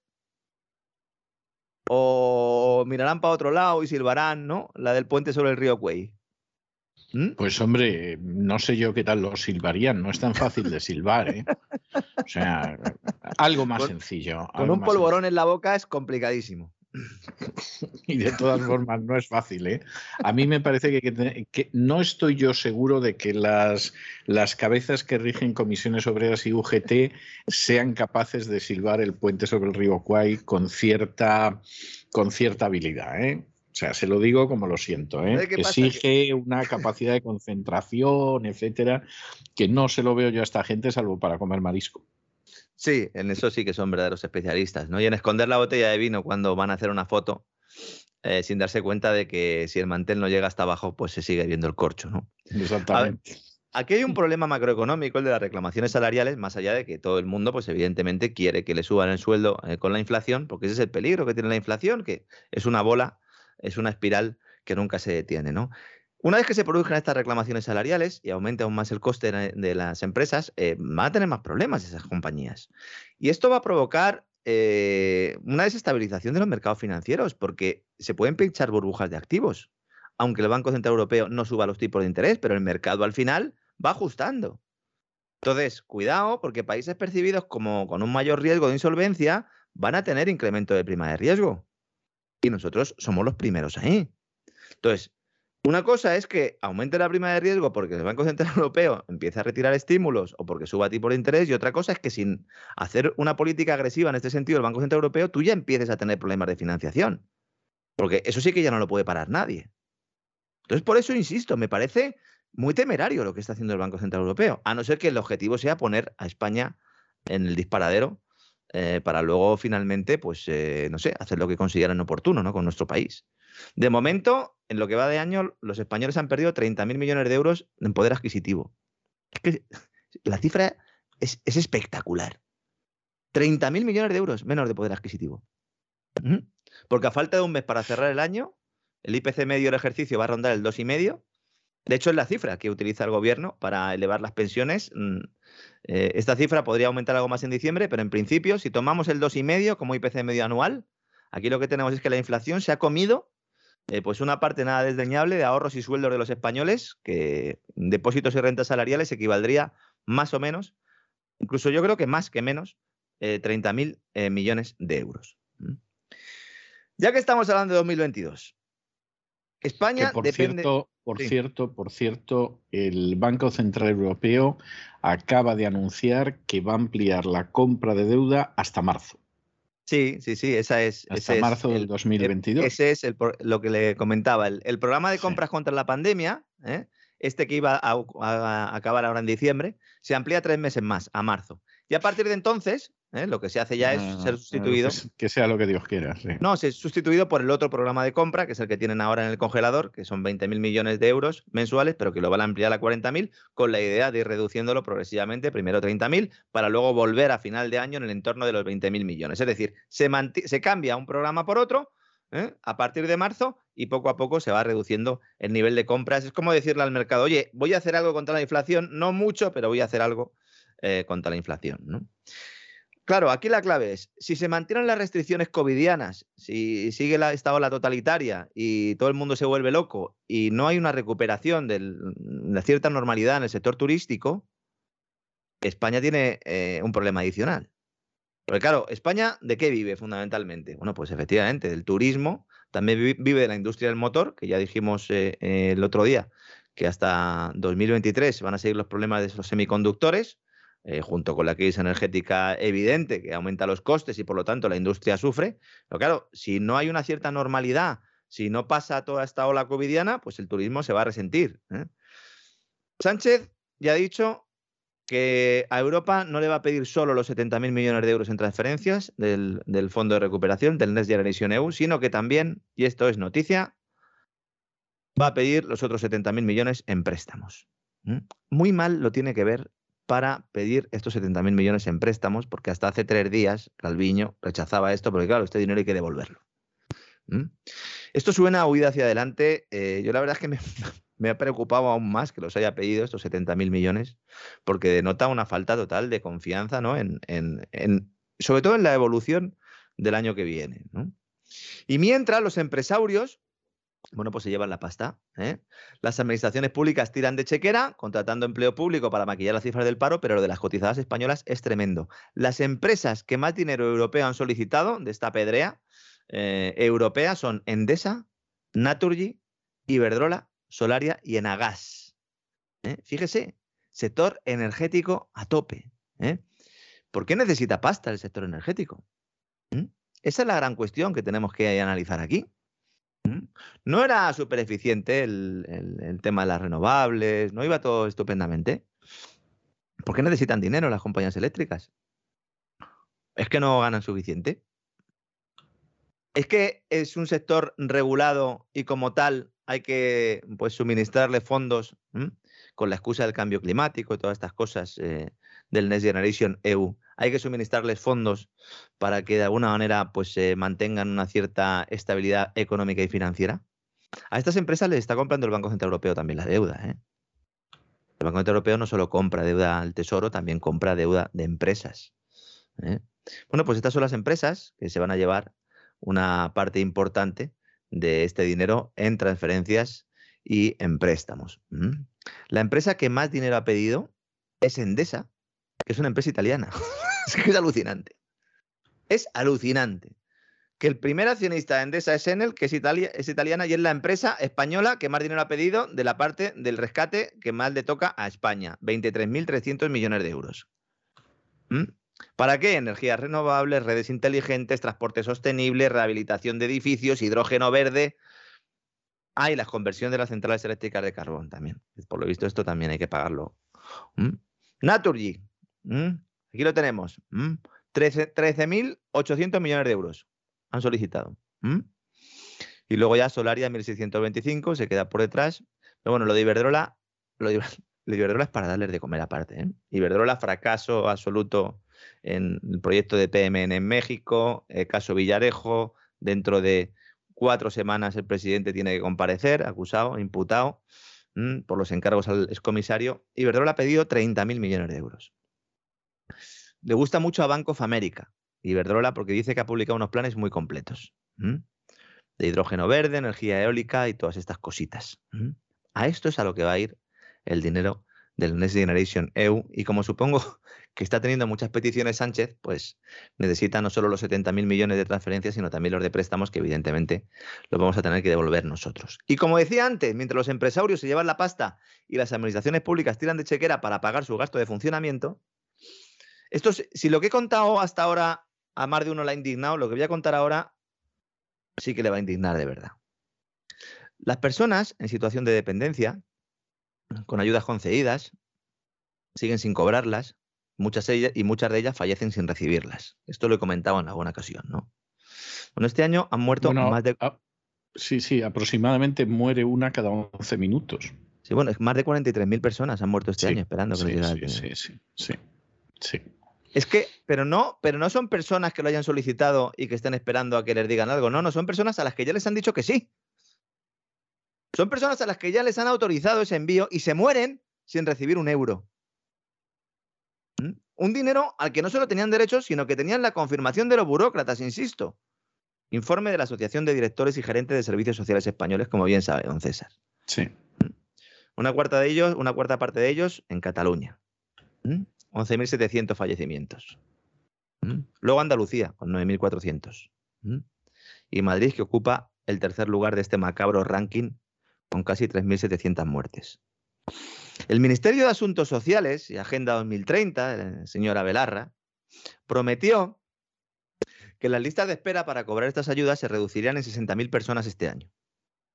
Se han rebajado en 26.000. Es verdad que el número de beneficiarios crece cada ejercicio, pero es intolerable que no se esté dando el dinero, además que son, es que son 4 euros. ¿eh? Son 4 euros que no dan casi ni para comer. Y es intolerable que no se esté dando el dinero a quien más lo necesita, que además tiene el derecho reconocido a recibirlo, es que se puede emitir deuda para todo menos para esto, ¿o qué pasa? O sea, se puede emitir deuda para pagarle la paga de Navidad a los funcionarios, que muy bien pagada, estupendamente, o a los pensionistas. Se puede pagar el aire acondicionado de un ayuntamiento que han hecho la obra y han puesto el consistorio donde está pegando el sol 16 horas al día en verano pagamos el aire acondicionado, pero no se le puede dar dinero a, esta gente, que estos son los que lo necesitan, que esta gente es la razón por la que hay servicios públicos, por la que hay Estado. Es más, es que tendrían que ser los primeros en cobrar y se mueren en unas condiciones, en algunos casos, que de verdad eh, la gente no se puede imaginar hasta dónde llega esto. Porque eh, uno entra en algunas casas, y además sé de lo que estoy hablando, y parece que estamos viviendo en un país en guerra. ¿Mm? Es una vergüenza. Estos son los defensores de los derechos sociales, ¿no? El Ministerio de Asuntos Sociales, ¿no? Estos son gentuza. Porque si no, se asegurarían de que este poco dinero que tienen que cobrar, que es que es una miseria, por lo menos lo recibieran, don César. Es que esto no sé, esto es de país subdesarrollado. Totalmente. Totalmente, y además es muy grave, porque si dijeras, bueno, pero es que luego eh, se da la circunstancia de que hay cantidades que, bueno, pues no se gastan, es que, es que realmente tenemos una, una economía que está más que ajustada, etcétera, etcétera. Pero que va, que va, que va. Si luego en esa misma Cataluña que no atiende a la gente de la ley de dependencia y donde han muerto decenas de miles que tenían aprobada la ayuda y que no la han recibido, pues es, es, una Cataluña donde se gasta el dinero en los casales de Cataluña en el extranjero, en las embajadas catalanas en el extranjero, etcétera, etcétera, etcétera. O sea, si es que, si es que estamos hablando de situaciones que claman al cielo. O sea, si es que el dinero va a parar a lo que no debería ir a parar. Y, vamos, la gente que se creía esa farsa de que, claro, es que los impuestos van a parar a la educación, van a parar a la sanidad, que son de calidad. Yo me imagino que después de la crisis del coronavirus, la inmensa mayoría de los españoles habrán dejado de creérselo, porque si todavía se lo creen, es que son más tontos de lo que parecen. ¿eh? Sí, porque es que, vamos a ver, yo puedo entender que un país que tenga una serie de problemas, bueno, todos los problemas que hemos contado de España, imagínense si no estuviera el BCE ahí, que tuviera problemas de financiación, que no pudiera acudir a los mercados, que tuviera que estar siendo rescatado por el Fondo Monetario, algo así, pues yo entendería ¿no? que pudiera haber problemas.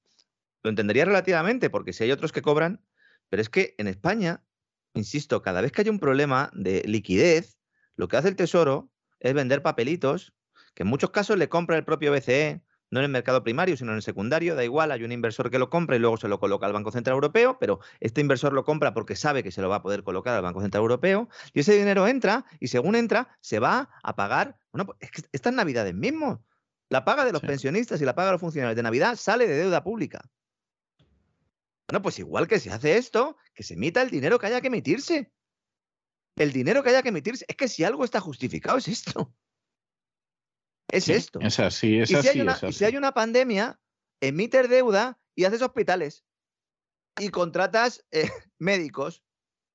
Y contratas personal para las UCIs. Y si no lo haces, o es que no hay una pandemia, o es que te interesa que haya una crisis sanitaria. Porque es, es que es intolerable. Esto no pasa solo en España, ¿eh? En Alemania, ya lo dijimos, hay 4.000 camas menos de UCI hoy respecto a hace un año. Luego, cuando suceda algo, que Dios no lo quiera, pero si sucede y no hay espacio, pueden decir que las UCIs están desbordadas. No, claro. Y si cierran todavía más camas, pues más desbordadas estarán. Ya lo están diciendo, de hecho, están diciendo que claro, que es intolerable, claro, la UCI ya están superando unos niveles asumibles y que por lo tanto que haya una crisis sanitaria. Bueno, pues es que si hubiera una pandemia, bueno, pues usted mm, eh, oriente los recursos. Lo mismo que sucedió en el caso en España con el tema del empleo. Es decir, si tú mandas a todos los trabajadores en ERTE a casa, si tienes una baja de autónomos como la que se produjo sobre todo al principio, tan espectacular, pues lo que tienes que hacer son reforzar el que los servicios públicos de empleo. Y en lugar de eso, ¿qué hicieron? Cerrarlos. Y los cerraron. Y luego cuando los abrieron, ataque informático. los hackers rusos. los hackers rusos. Eh, bueno, es que hay hackers rusos. Gente que se le había muerto el marido o la mujer de COVID en la residencia, con COVID o por la razón que fuera. Y no han podido cobrar la jubilación hasta hace escasas semanas. Es que es espectacular es, de país de tercera división. Por eso cada vez que dicen aquello del escudo social y del plan de resiliencia y tal, digo, señores, es una broma de mal gusto. Seguiremos hablando de todas estas cosas en 2022. Se, plantea, ya digo, un 2022 interesante en muchos aspectos. A ver qué sucede con ese arranque y con esa inflación, porque si no, yo creo que el Banco Central Europeo tendrá que ser un poco más agresivo ¿no? en, esa, en esa reducción de los activos que compra, que se les llama activos también de una forma, es un eufemismo, ¿no? Porque, claro, la deuda es un activo financiero, pues sí, pero claro, activo tiene una connotación positiva, ¿no? En realidad es un pasivo lo, que están comprando, ¿no? Es una deuda, en realidad es un pasivo, pero bueno, es la manera de llamarlo en las finanzas. Yo creo que mm, es muy posible que si la inflación sigue desbocada eh, sobre todo por, la, por, las presiones ¿no? del norte de Europa y tal, pues el Banco Central Europeo puede endurecer un poco la política monetaria y entonces pues empezaremos a ver ajustes aquí en España, veremos tensiones eh, importantes, es posible que el Euribor eh, pues empiece a, registrar una ligera subida, ¿eh? Entonces, eh, bueno, pues va a ser un arranque de año importante en Europa y yo creo que Estados Unidos eh, hace lo que tiene que hacer. Va a haber víctimas por el camino, pero yo creo que Estados Unidos hace lo que tiene que hacer y me parece que positivo lo que, lo que ha hecho la Reserva Federal. Como siempre, don César, vamos a la contra ¿no? de lo que plantea casi todo el mundo, pero a poco que uno haya comprendido un poco los argumentos que hemos dado hoy aquí, yo creo que compartirá lo que estamos comentando, don César. En fin, es, es así, es así. Es así. Bueno, don Lorenzo, eh, este es el último despegamos largo de este año. ¿eh? No, eh, aclaremos que no nos despedimos. Mañana tenemos el último despegamos de este año. De este año, subrayenlo bien, que regresamos el año que viene. Pero ya saben ustedes que el despegamos del viernes es un despegamos más breve, más resumido, porque en el Don Lorenzo Ramírez nos anuncia lo que va a ser el gran reseteo del fin de semana. Que en fin, prepárense para algo mm, verdaderamente de dimensiones elefantiásicas. Ya no gordo, no, elefantiásico, ya se lo advertimos a ustedes con antelación. Nos encontramos mañana, don Lorenzo, un abrazo muy fuerte. Un fuerte abrazo, don César, hasta mañana.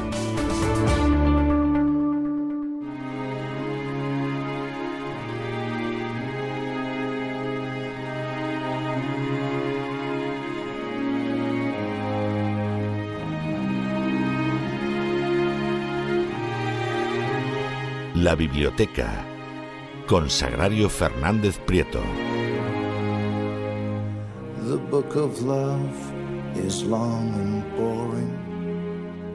Estamos de regreso y estamos de regreso ya para esa última sección del programa que como todos los jueves dedicamos a tomarnos una bocanada gustosa, sabrosa de cultura en la biblioteca de Doña Sagrario Fernández Prieto. Y además es su última intervención de este año 2021 de este año 2021, subrayo. ¿eh?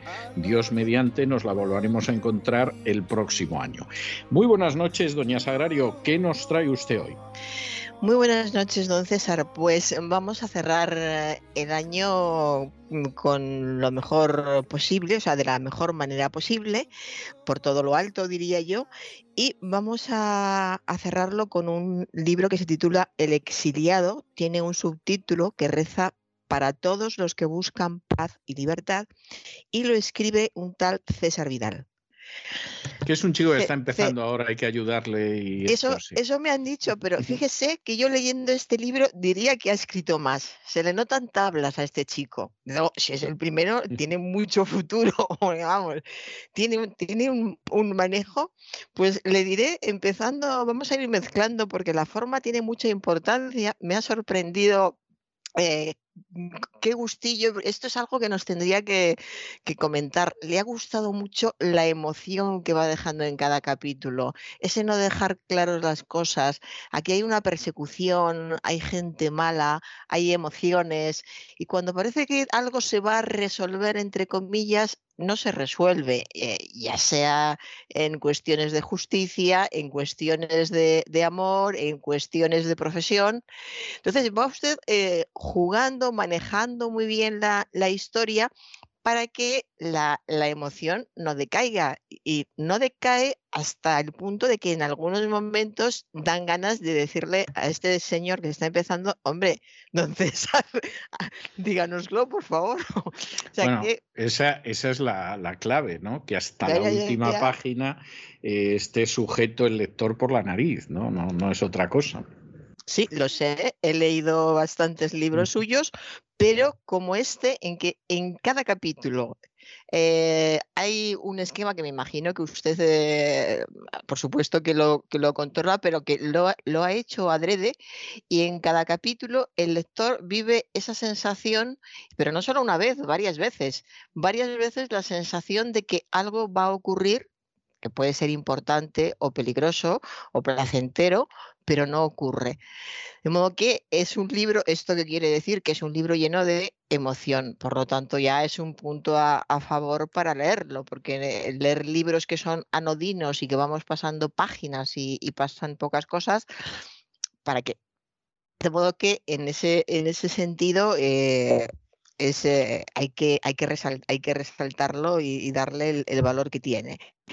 Y ya de entrada nos interesa mucho, especialmente a, los españoles, porque el protagonista es un hombre que huye de, de la España del siglo XVI, la España que estaba aterrorizada atenazada, como muy bien dice usted, por la Santa Inquisición, que es curioso que, a una institución como esta se atrevieran además a llamarla Santa, da una idea de en qué manos estábamos y cómo se comportaban. Hay que pensar que Inquisición... y hay gente que todavía hoy en día la defiende, que ya es el remate. Sí, hay como siempre gente para todo. Eh, y además, eh, bueno, terrible porque no fue solo en España, porque luego llegamos a las Indias, entre comillas, y llegamos con la Santa Inquisición a las Indias. Que eso ya es el, el, colmo. O sea, como vamos a, a ir muy lejos, y puede, y puede haber herejes, entre comillas, en todas partes, la Santa Inquisición viene con nosotros. Bueno, un libro suyo que comentamos, creo que esta temporada también, hablaba de, este tema, ¿no? De cuando llegaron los, españoles a, a las Indias y allí también llegaron sacerdotes que eh, formaban parte de la Santa Inquisición. No todos, pero eh, sí, sí muchos. De modo que el, eh, peso de, la Santa Inquisición en esa, en esa época en España era, era terrible. Hay un momento en el que usted habla de una una tortura, más que una tortura, era había habido tortura antes, pero era un castigo muy habitual y es que ataban a los hombres a un palo que era no, era un palo, era una piedra, a veces un palo grueso. La picota, sí. El rollo, el rollo. el, rollo. Y allí se ataba a los, a los condenados por, por ciertos delitos que podían tener poca, mucha o ninguna importancia y sobre todo que pocas veces tenían que ver con la fe, porque el peligro de la Santa Inquisición, y entro ya en un tema fundamental en este libro que es la envidia, la envidia anda por aquí como, como una mariposa, pero no de las bonitas, como una mariposa que aletea y acaba molestando por el ruido que hace, pues de esa manera aletea la envidia por este libro. Eh, la, la envidia siempre se ha dicho que es una de las características más eh, eh, mm, fundamentales, no más fundamentales en, para, en los españoles. Y aquí queda aún más claro, y la Santa Inquisición lo dejó claro, porque por envidia se podía delatar al vecino, al amigo, al padre, a quien fuera. Y se podía decir que, que se le había visto rezando a, a otros dioses que no eran los católicos o haciendo determinadas cosas que, esa persona en cuestión no había hecho nunca. Es decir, se le delataba en falso. Pero una denuncia en falso era ya el principio de, un proceso. Y el principio de un proceso de la Inquisición significaba tortura, porque además, eh, pues mire, volvemos otra vez al tema del que hablamos no hace mucho con, eh, con, los nazis, comprobamos algo con los nazis, ese momento de la que, en que te hacen confesar y ya no sabes qué decir porque de todas formas sabes que van a acabar contigo, que van a acabar contigo de una manera dolorosa y nunca vas a decir nada que les guste porque lo que, lo que están buscando ellos no es la verdad. Les importa, no les importa en absoluto la verdad. Lo que quieren es que digas lo que, lo que ellos necesitan para tener una justificación para matarte. De modo que es esa sensación de, de angustia, de agobio, de no vivir tranquilo, de desconfianza, una manera de, de, sembrar la desconfianza entre los propios familiares, entre los amigos, entre los vecinos, que cualquier tontería, pues eh, desde un, el, robo de, de, una gallina a a un vaso de vino podía ser objeto de, ir a la Inquisición cuando nadie te viera y decir yo he visto que este hacía tal y tal cosa que estaba en contra de la, de la Iglesia Católica. De modo que era una manera de, vivir realmente terrible, eh, dura, eh, indagaban continuamente en la Inquisición para buscar nuevas artes de tormento, como, como llamaban, una, una sociedad en la que hay una institución que se dedica a indagar, a investigar, no a investigar un, nuevo, un nuevo producto que elimine el dolor, por ejemplo, no, no, a investigar todo lo contrario, cómo podemos causar más dolor. Bueno, yo vengo de una ciudad que, como usted sabe, en Toledo, la Santa Inquisición eh, pues bueno, eh, dio mucho que, hablar y tuvo dio mucho, juego, sí, efectivamente. Sí, dio, mucho juego y lo sigue dando ahora porque ahora pues, se lo enseñan a los turistas. Eh, los turistas se quedan espantados. Yo he oído a veces a algunas personas decir, bueno, pero todo esto es que lo cuentan para los turistas. Efectivamente, para los turistas, pero no exageran porque la verdad es que eh, tampoco lo saben todo, faltan muchas cosas que no dicen y era muchísimo peor de lo que nos mm, podemos imaginar esas, esas torturas. Y yo me he preguntado muchas veces cuando he visto películas de, de Alemania de la Segunda Guerra Mundial, que es un tema que me parece apasionante, cuando he visto cómo se comportaban los nazis cuando querían sacar información, rápidamente, quizá por haber nacido donde he nacido y tener enfrente un, un museo de la Inquisición, eh, he pensado, es que son como la Inquisición, eran como la Inquisición. Y siempre, yo creo que siempre hay una Inquisición en algún país del mundo. Ahora mismo no lo vamos a hacer porque no trata de eso el programa, pero si miráramos un mapa mundi podríamos ir señalando y decir, aquí hay una Inquisición, aquí hay una Inquisición. Es decir, hay eh, gente que por medio del dolor, de la, tortura y de la extorsión hace que la gente sufra para conseguir lo que a ellos les interesa. Es algo realmente eh, terrible. Entonces, de esta España del siglo XVI, donde dominaba la Santa Inquisición, es de donde huye el protagonista de, nuestro libro. Huye porque le, busca la, Santa Inquisición, le busca porque alguien ha hablado de él a, a esta institución y aquí surge el tema de la envidia que se repite tan a menudo en, todas, eh, en todos los, capítulos. Están los perseguidores, hay una historia de alguien que huye y le voy, yo tengo una serie de notas según he ido leyendo, no he elaborado nada, pero tengo el, libro muy, muy asimilado, muy dentro, me he metido en él. Entonces, le voy a ir diciendo ya algunas cosas que me han llamado la atención. Ha habido capítulos que tenían tanta acción. Eh, se plasmaba también la idea de, la idea de persecución y, la idea del protagonista de, que no dieran con él, de que no le alcanzaran, de esconderse, que ha habido veces que me ha recordado a los, a los western, a, las películas de hay, hay, hay, un elemento de western en esta novela. ¿eh? no, no voy a desvelar todos los elementos, pero pero efectivamente es una novela que tiene elementos de western. Hombre, hay hasta caballos y tiros, ¿eh? O sea, si, si a eso vamos, si vamos a sacar paralelos, claro. no quiero contar más, ¿eh? Pero, pero quiero decir, hay hasta caballos y tiros y todo. O sea, que, que, que sí, sí. Pero quería decir de hay hasta caballos y tiros, pero sí, hay, hay western que me ha llamado mucho la, la atención, pero eh, es muy útil porque da muchísima agilidad, una sensación de peligro inminente, de algo que todos conocemos porque lo hemos visto en, las pantallas y está esa sensación de que vemos a un exiliado que huye a pie, que queda muy claro desde el principio cómo va caminando, pone, altera un poco el, no saber dónde va. A la primera ciudad a la que se dirige, yo esperaba que se dijera el nombre o que diera alguna pauta como para poder identificarla, pero no lo dice. Cruza un puente y entra en una ciudad y no sabemos qué, qué ciudad es. De modo que es siempre esa, esa intriga de el exiliado que no tiene nombre, que es el protagonista, que sabemos que es médico, que le persigue la Santa Inquisición y que está buscando eh, una fe diferente porque ha comprobado cómo es la fe de estos inquisidores, la fe de la gente que, no piensa, que no le interesa el, saber. Otro tema muy importante, muy importante, eh, la, cultura. Casi todos son analfabetos. ¿Para qué van a aprender a leer si no hay nada que les interese entender?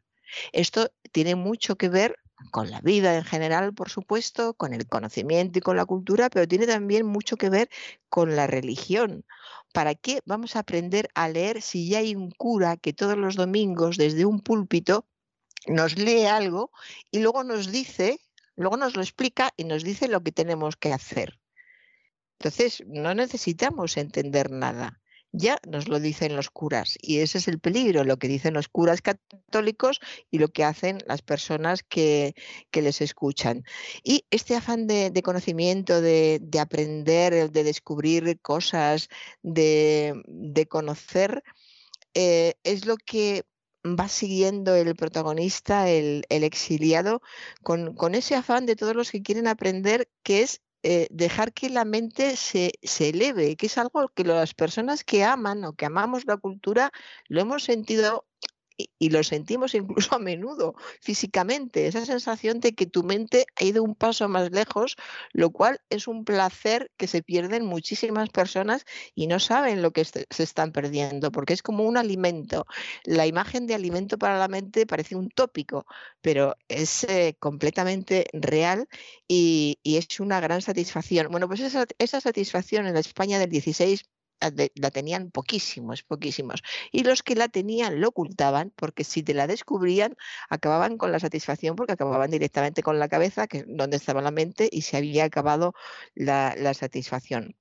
Y tenemos eh, aquí a, este hombre, al exiliado que ha ido a la universidad y que podía haberse quedado en, en sus tierras tranquilamente, cultivando olivos, pero mm, decide, decide no, decide que no, que, tiene que, que hacer mucho más.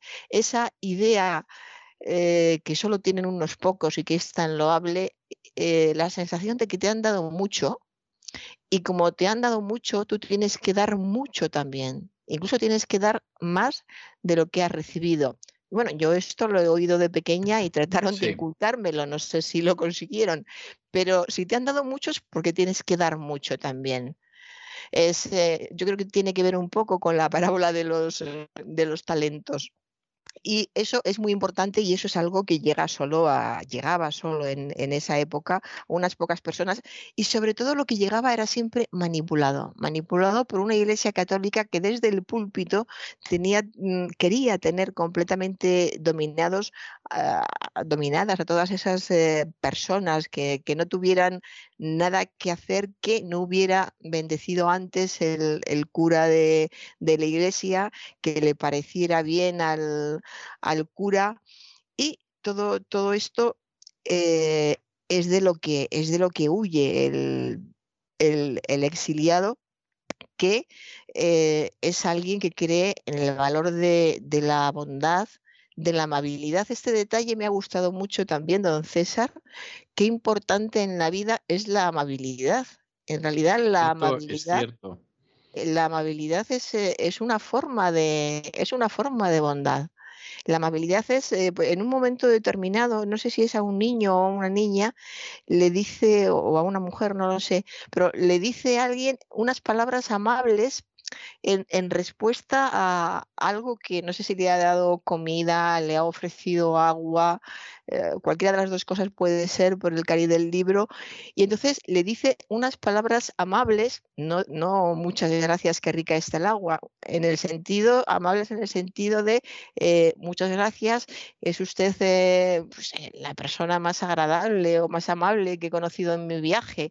Es decir, que el que está dando algo se siente se siente feliz. Recibir palabras amables yo creo que es lo que nos da aliento, el pequeño aliento que necesitamos, no cada día, porque con una palabra amable al día, depende de las palabras, con algunas sí, pero bueno, necesitaríamos todos acostumbrarnos a esto, a recibir, a dar, a dar amabilidad, a comportarse eh, amablemente, a, a preguntarnos cómo nos encontramos. A veces esa, esa ama- amabilidad que muchas personas dirán, pero eso es mentir. No, no es mentir. Decirle a una vecina que está como todos los días, te encuentro hoy algo especial que te has hecho, eso es amabilidad. Y eso es, eh, es una amabilidad bondadosa, porque provoca una sonrisa en la vecina que te va a decir, si voy como siempre, que seguramente es verdad, pero tiene la impresión de que hay otros que la están viendo mejor. Y ya sale de casa o sigue su rutina por, por donde esté de otra manera. Entonces, eh, se reivindican aquí muchísimas cosas cotidianas. Es, lo que más me ha gustado del libro, porque ¿qué, qué es la vida sin un día detrás de otro lleno de, de hechos cotidianos? Entonces, todos esos hechos cotidianos tienen que estar cargados de otras cosas para que tengan sentido y den valor a, a una vida. Está la amabilidad, como hemos dicho, está la bondad, está el, el agradecer el, eh, la comida, el agradecer el, el agua, el sonreír, el jugar con los niños, el, el acariciar, todo eso es algo que, que ayuda a vivir mejor eh, ahora diríamos calidad de vida. Por supuesto, no en esta época, no en el, no en el siglo XVI, me parece una frivolidad de calidad de vida, pero sí en, sí en esta época y, y, en cualquier, y en cualquier momento. Y frente a esta actitud que tiene el protagonista y que va, va salpicando todo, todo el libro, pues tenemos las procesiones que hacía la, la, Iglesia Católica, porque aquí también hay una plaga, coincide el libro con una plaga, igual que ha coincidido con una pandemia su escritura, por lo que he visto al final. Sí, pero, pero es curioso porque, o sea, no es que el libro incluya una plaga porque estaba el coronavirus por ahí pululando. No, el libro no, estaba concebido, estaba escrito y se ha dado la circunstancia de, de esa coincidencia, pero, pero nada más, ¿no? Ah, yo pensaba que lo había escrito ahora durante el coronavirus. No, no, el libro, el libro lo concluí ya, ya antes de que llegáramos a la historia del coronavirus. Eh, sí, lo, sí lo terminé, sí, posiblemente los últimos retoques y la corrección de pruebas y tal, ya había estallado la, la, crisis del coronavirus, pero es un libro que estaba concebido eh, un tiempo antes y además la misma historia de la plaga que aparece en el libro no tiene nada que ver. O sea, ahí ha sido una coincidencia, supongo que habrá quien considere que una oportuna y feliz coincidencia además, ¿no? Pero el libro ya estaba concebido como que sucedía eso. Sí, pues sí, yo, yo también lo he pensado que, que igual es que lo, lo había escrito ahora. Y eh, en este ir viendo de todo lo que hay en, este libro, hay un capítulo, le voy a decir todo lo que me ha sorprendido, pero tener la oportunidad de decírselo al autor no, no sucede eh, a menudo. Pues fíjese que he encontrado incluso una página cargada de nonsense, el, no, el nonsense de los, eh, de los ingleses, de, de, Alicia en el País de las Maravillas. Y es un momento en el capítulo, a ver, lo tengo por aquí, es en el capítulo 7 cuando, cuando dice un guardián, en esta ciudad no se pone en libertad a nadie. Cuando sale en libertad, procedemos a detenerla de nuevo. La acusamos de cualquier cosa, le quitamos lo poco que le queda, la convertimos en un esclavo hasta que se nos antoja. Y así sucesivamente. Es un sí. sinsentido eh, sí. esa, esa manera de vivir y esa naturalidad con que lo expresan. O sea que bueno, la... Sobre todo la naturalidad del mal. Es decir, del, el mal sí. ya está tan incorporado que aunque sea eh, irracional ese mal, sin embargo, bueno, pues es, es como actuamos en este pueblo. Sí, así es, efectivamente. Y eh, la religión, el peso de, de, la religión, la diferencia entre una religión que, que, se impone y se impone por el, por el miedo, bueno, y por el miedo, igual que, ¿cómo es la expresión latina que utiliza la Inquisición? Utmetuan. Utmetuan. Eh, pues eh, frente, frente a eso tenemos eh, otro tipo de de personas, de hombres que buscan a Dios de, de, otra manera. Dice usted en algún momento, aquellos que buscan a Dios para entenderse a sí mismos y entender el mundo en que viven. Eh, más bien pertenecía, porque está hablando de una persona, más bien pertenecía al grupo de aquellos que pretenden utilizar el sumo hacedor como un martillo con el que golpear la cabeza de cualquiera al que ansían destruir. En este párrafo, que son cuatro o cinco líneas, se define muy bien cómo es esa, eh, nueva religión, esa nueva de, idea de Dios para entenderse y entender el mundo y esa idea de Dios como excusa para tener derecho a machacar a los demás a castigar a los demás. Eh, con esa diferencia podría ya decirse todo e iniciarse un, un debate eh, larguísimo. Pero en fin, hay muchísimas más, eh, más cosas, como le decía, ese, ese canto a los placeres sencillos, eh, se da de una manera especial con, con, esa, con esa mujer y esos niños con los que se cruza en el camino, con quienes podría haberse quedado y haber sido feliz. Pero no, no está claro porque todavía no ha salido de el reino al que nunca se nombra, del que nunca se dice el, el nombre, y tiene que irse porque el peligro si se queda allí donde hubiera sido feliz con, con, esa mujer y sus dos niños, los dos niños de la mujer, eh, también podrían haberle encontrado y ellos hubieran, hubieran sufrido, de modo que tiene que, abandonar esa situación que es, eh, que es idílica, donde hay hay cariño, hay familia, hay comprensión, hay mucha añoranza de la familia, de, de la infancia. eh, de, de- todo lo que, bueno, pues como siempre le ocurre a todos los exiliados, a todos los inmigrantes, a todo el que tiene que abandonar lo que ha sido su forma de ser hasta un momento, su forma de ser y vivir hasta un momento determinado. Eh, tiene que aprender a, a ser feliz, pero tiene que aprender a ser feliz de otra manera nunca va a volver a ser feliz como, no como antes, ninguno somos felices como antes, pero sí tenemos las mismas herramientas y nos quedamos en el mismo lugar. Conocemos cómo funcionan las personas que nos rodean y, y las personas más cercanas a, nuestra familia, a, nuestra identidad, viven cerca de, de nosotros. Pero hay un momento en que estás lejos de, de todo eso y en ese momento tienes que aprender a ser feliz y, ahí está el peligro, con todo lo nuevo que tienes y todo el bagaje que llevas. Porque si hubiera un borrado to- total, si se pudiera llegar a un nuevo país, a una nueva vida y llegar en blanco y empezar a escribir en ese blanco que somos a partir de ese momento, se podría, realmente eso sería empezar una nueva vida. Pero es otra reflexión a la que lleva su libro. Se puede empezar una nueva vida cuando se lleva detrás tanta historia, tanto bagaje, cuando se ha dejado atrás eh, una familia, amigos, una forma de pensar. ¿Cómo se compensa esto? Compensa entre comillas, cuando lo que hemos dejado atrás, además de tener estas características de la familia, los amigos y una forma determinada de, estar en la vida, también es el lugar donde te persiguen, donde te extorsionan, donde no te entienden, donde te traicionan. No hay nada mm, peor en la vida que el hecho de que te traicione alguien. Hay muchas cosas peores, esto es relativo, ¿no? Pero es durísimo que alguien en quien tú crees te traicione, porque te deja totalmente suspendido en, en la nada. Si eh, alguien en quien, tú confías, confías tanto que le has hablado de ti, de, de sus secretos, confías tanto porque ha sido parte de tu vida desde, desde la infancia.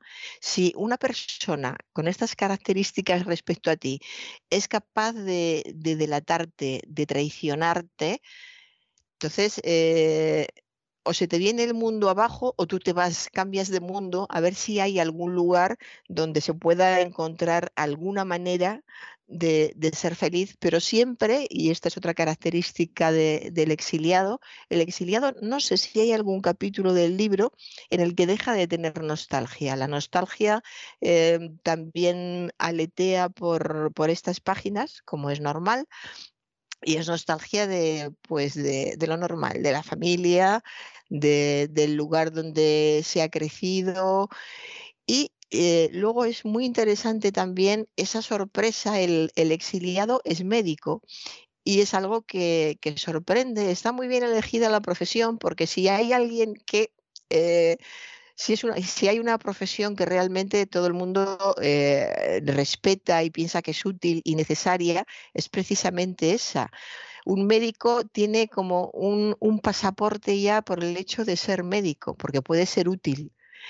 De modo que está muy bien buscada esa profesión que le hace ir eh, pasando ciudad tras ciudad, pueblo tras pueblo, que le, que le acepten para trabajar en algunos sitios, que sea capaz de, de hacer cosas. Ay, ahora me acuerdo de algo amable cuando el protagonista le quita la verruga a un personaje del libro y le quita una verruga y después de, quitársela, se podía haber quedado ahí, pues ya le he quitado la verruga, el, hombre está tan contento y tan feliz y antes de irse el exiliado, que se podía haber ido sin más, le, le dice, está usted mucho mejor sin la verruga. Y el, el señor se queda con una sonrisa de felicidad diciendo, ¿verdad que sí? Entonces, es ese afán de, de mostrar amabilidad eh, quizá un tanto idealizado puede parecer. Habrá personas así que con, ese interés en ser siempre amables. Bueno, quizá el interés sí.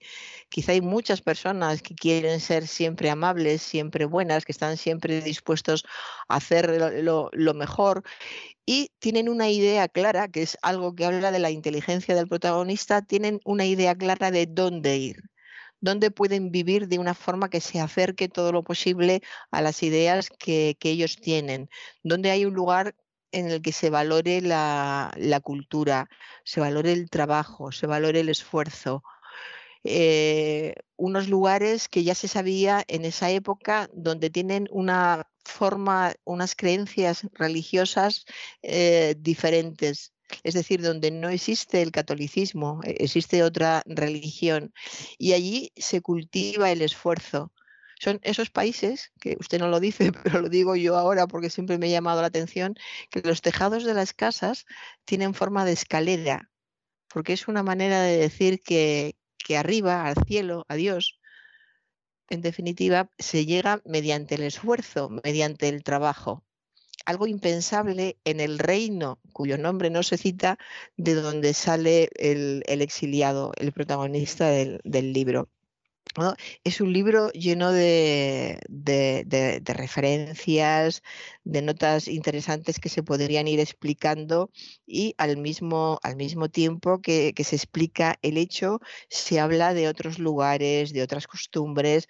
Es que se puede eh, tratar el libro desde muy diferentes aspectos, incluso desde la comida, o sea, cómo se alimentaban eh, en el siglo XVI en, España y, en otros lugares, fundamentalmente en España, cómo se castigaba, cómo se curaba, cómo eran las relaciones, cómo se comportaban los hijos, y luego está lo que permanece siempre, la la atracción entre un hombre y una mujer, la necesidad de, proteger a los más pequeños, a, los niños, la ayuda a los ancianos, todo eso es lo que se mantiene a, a, lo largo del tiempo con escenarios diferentes y diferentes formas de hacerlo, pero sí ese mismo instinto, esa misma necesidad de, distinguir a los débiles, porque a veces ni ellos mismos se distinguen, y ayudarlos. Ni ellos mismos se distinguen porque están acostumbrados a que nadie les haga caso.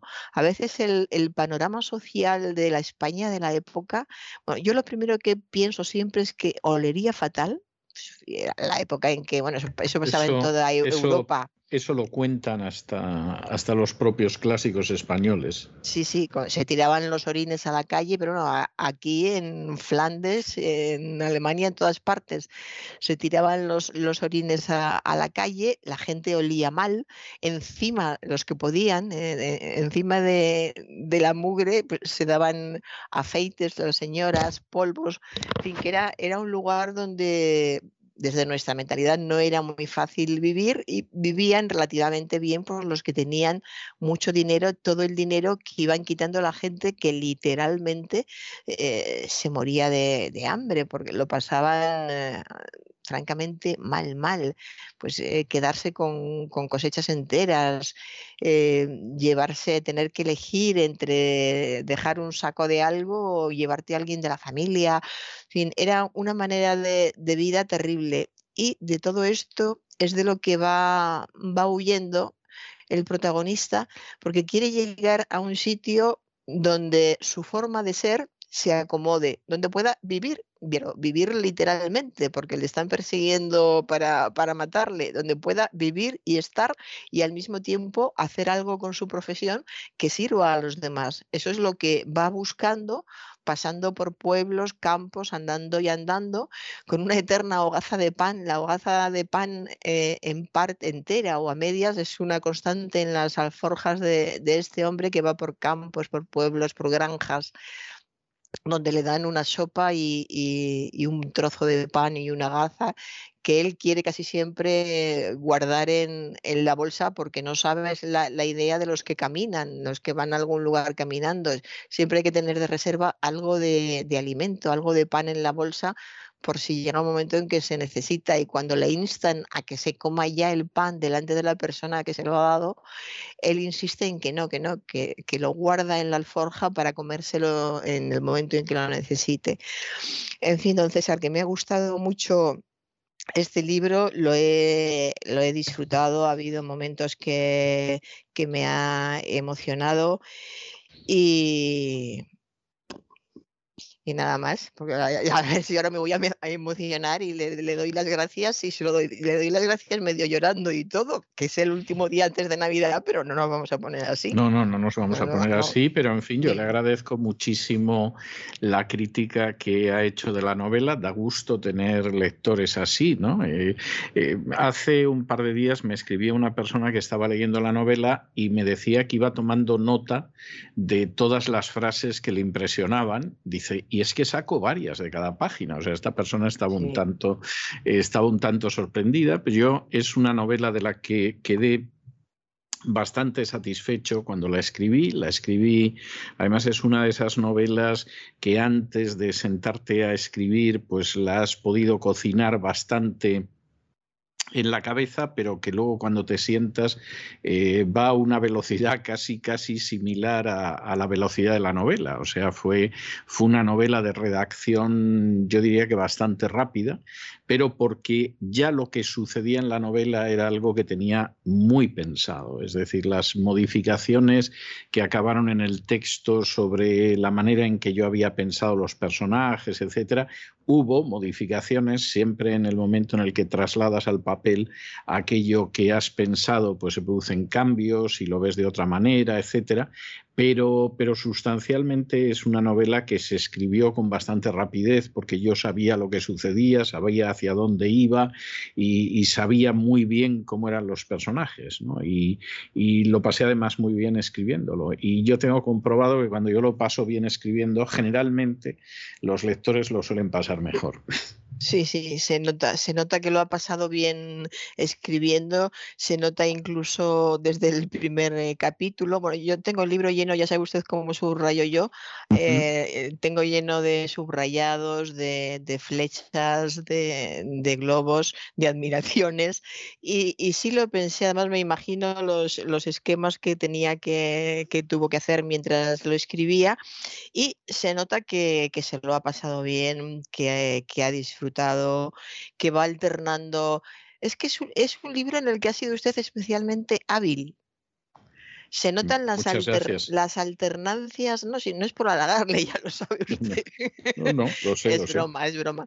Pero la, la alternancia entre los, los momentos eh, dramáticos, lo jocoso, lo trágico, lo bondadoso, todo eso tiene, tiene una alternancia que estoy seguro, segura de que si hiciera alguna lectura más eh, lo, lo iría sacando. Pero bueno, lo bueno es del de- para el lector es que de eso se vaya dando cuenta sin necesidad de leer el libro varias veces. Eso es lo que, lo que se va notando y por eso le decía al principio la capacidad que ha tenido para en cada capítulo de los, ¿cuántos son? 40 o- que, eh, o 30 o 40 No recuerdo. capítulos.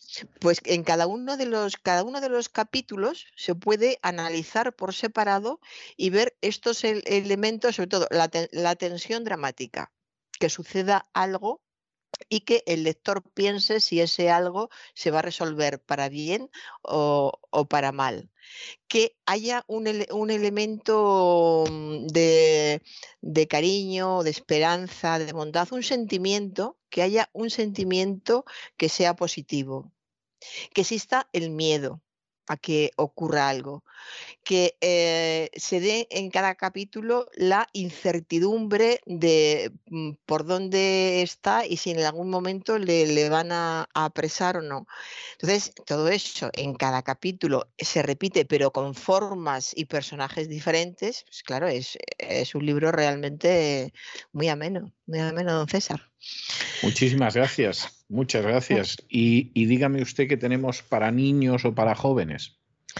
Pues para, para niños, eh, un libro de eh, Rebeca Dotremer, tan solo un instante, en el Vives, es el típico libro para regalarlo en, en Navidades, por eso lo traigo hoy. Rebeca Dotremer es una eh, autora, una ilustradora francesa que es maravillosa, hace unos libros impresionantes, la hemos recomendado otras veces en, en el programa. Y hace libros muy peculiares, de gran tamaño. Te advierto de que es un libro caro, no es, no es un libro cualquiera y por eso es un libro para, para Navidad. Es uno de esos libros que tienen forma de, de acordeón que el niño puede extender en el suelo y eh, fíjese cómo será el libro. Tiene siete paneles y ocupa cuatro metros. Es decir, que hace falta una casa con pasillo o un buen salón para que el niño juegue. Pero imagínese el placer de, de un niño con, con un libro de, de, este tipo que es para jugar y para disfrutar tanto los niños como los padres. El personaje también es conocido por otros libros del autor, de la autora, se llama eh, Jacominus y es el momento en que Jacominus se cae por, por una escalera, se queda cojo eh, para siempre. Parece que es un momento como cualquier otro y ese es el instante. Y es el instante a partir del que pasan muchas, muchas cosas también. Es una manera de que los niños vean eh, pues eh, que quedarse cojo realmente, pues sí, eh, es, es, duro, pero se siguen haciendo muchas escaleras. Se cae por la escalera y se queda cojo, pero ese instante, lo que le enseñan al niño es que hay instantes que pueden convertirse en un instante más según se viva y según lo que hagas después si te caes por la escalera, te duele, pero empiezas a andar, eh, te cojeas, pero te va doliendo menos y sigues haciendo cosas, acabas sintiéndote como los demás, como le pasa a este Jacominus que acaba sintiéndose como el, resto de los personajes del, del libro. De modo que es un libro muy, muy ameno, muy entretenido, Aprovecho para recomendar, porque ha salido al mismo tiempo que el exiliado La Mandrágora de las Doce Lunas. Eh, no he tenido ocasión, además quería centrarme en el exiliado porque es, eh, es, nuevo, La Mandrágora ya la publicó usted hace tiempo, pero por supuesto que la recomiendo muchísimo porque es un libro delicioso que está lleno de aventuras y a los oyentes les aviso, es un libro en el que hay vikingos en Andalucía. Ah, yo creo que un libro en el que hay vikingos en Andalucía hay que leerlo ya si no lo han leído todavía. Y hace, ya acabo. hace, hace, creo que fue tres o cuatro semanas, eh, yo tenía que viajar a Texas a dar unas conferencias el fin de semana y cuando iba cruzando con la máscara y todos los corredores del aeropuerto hacia la sala de espera, de pronto me detuvo una pareja y para saludarme, me reconocieron con máscara y todo y me saludaron. Y entonces él me dijo, dice, mire, estoy leyendo La mandrágora de las doce lunas me está encantando, qué bonita es esa novela.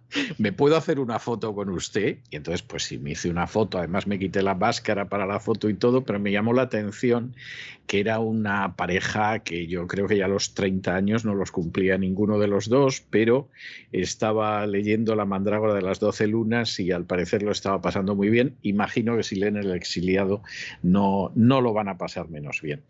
Pues muchísimas gracias por todo, doña Sagrario. Esta es, esta es su última colaboración desde la biblioteca en este año.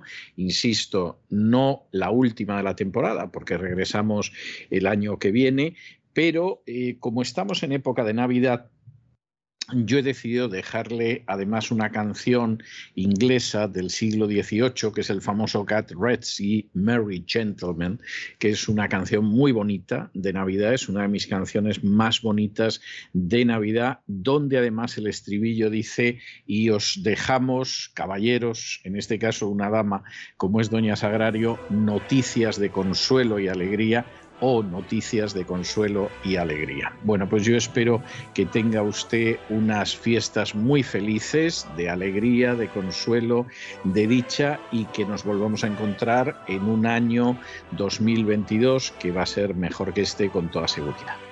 Muchas gracias, don César. Le deseo lo mismo, alegría, consuelo, paz y que disfrute mucho. Que así sea. Un abrazo muy fuerte. Un abrazo.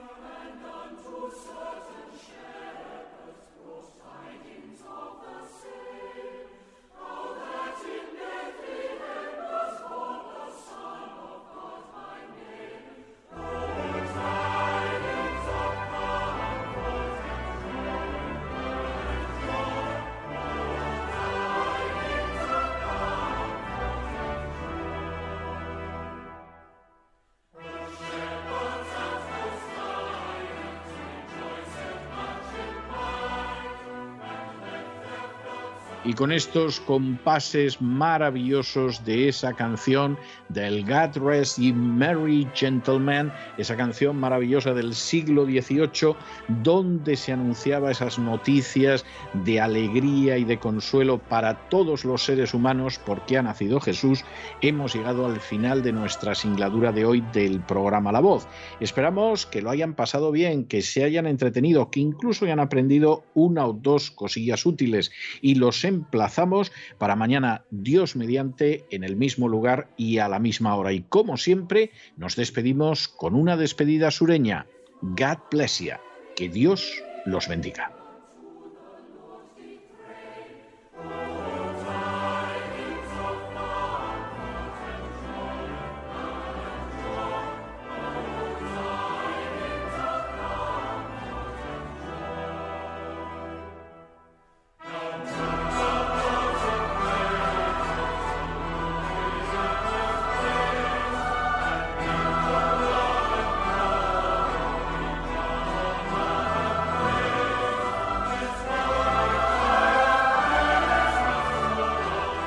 El programa La Voz es una producción de Artorias Incorporated y al amparo del derecho a la libertad de expresión no se hace responsable de las opiniones vertidas en el curso del mismo.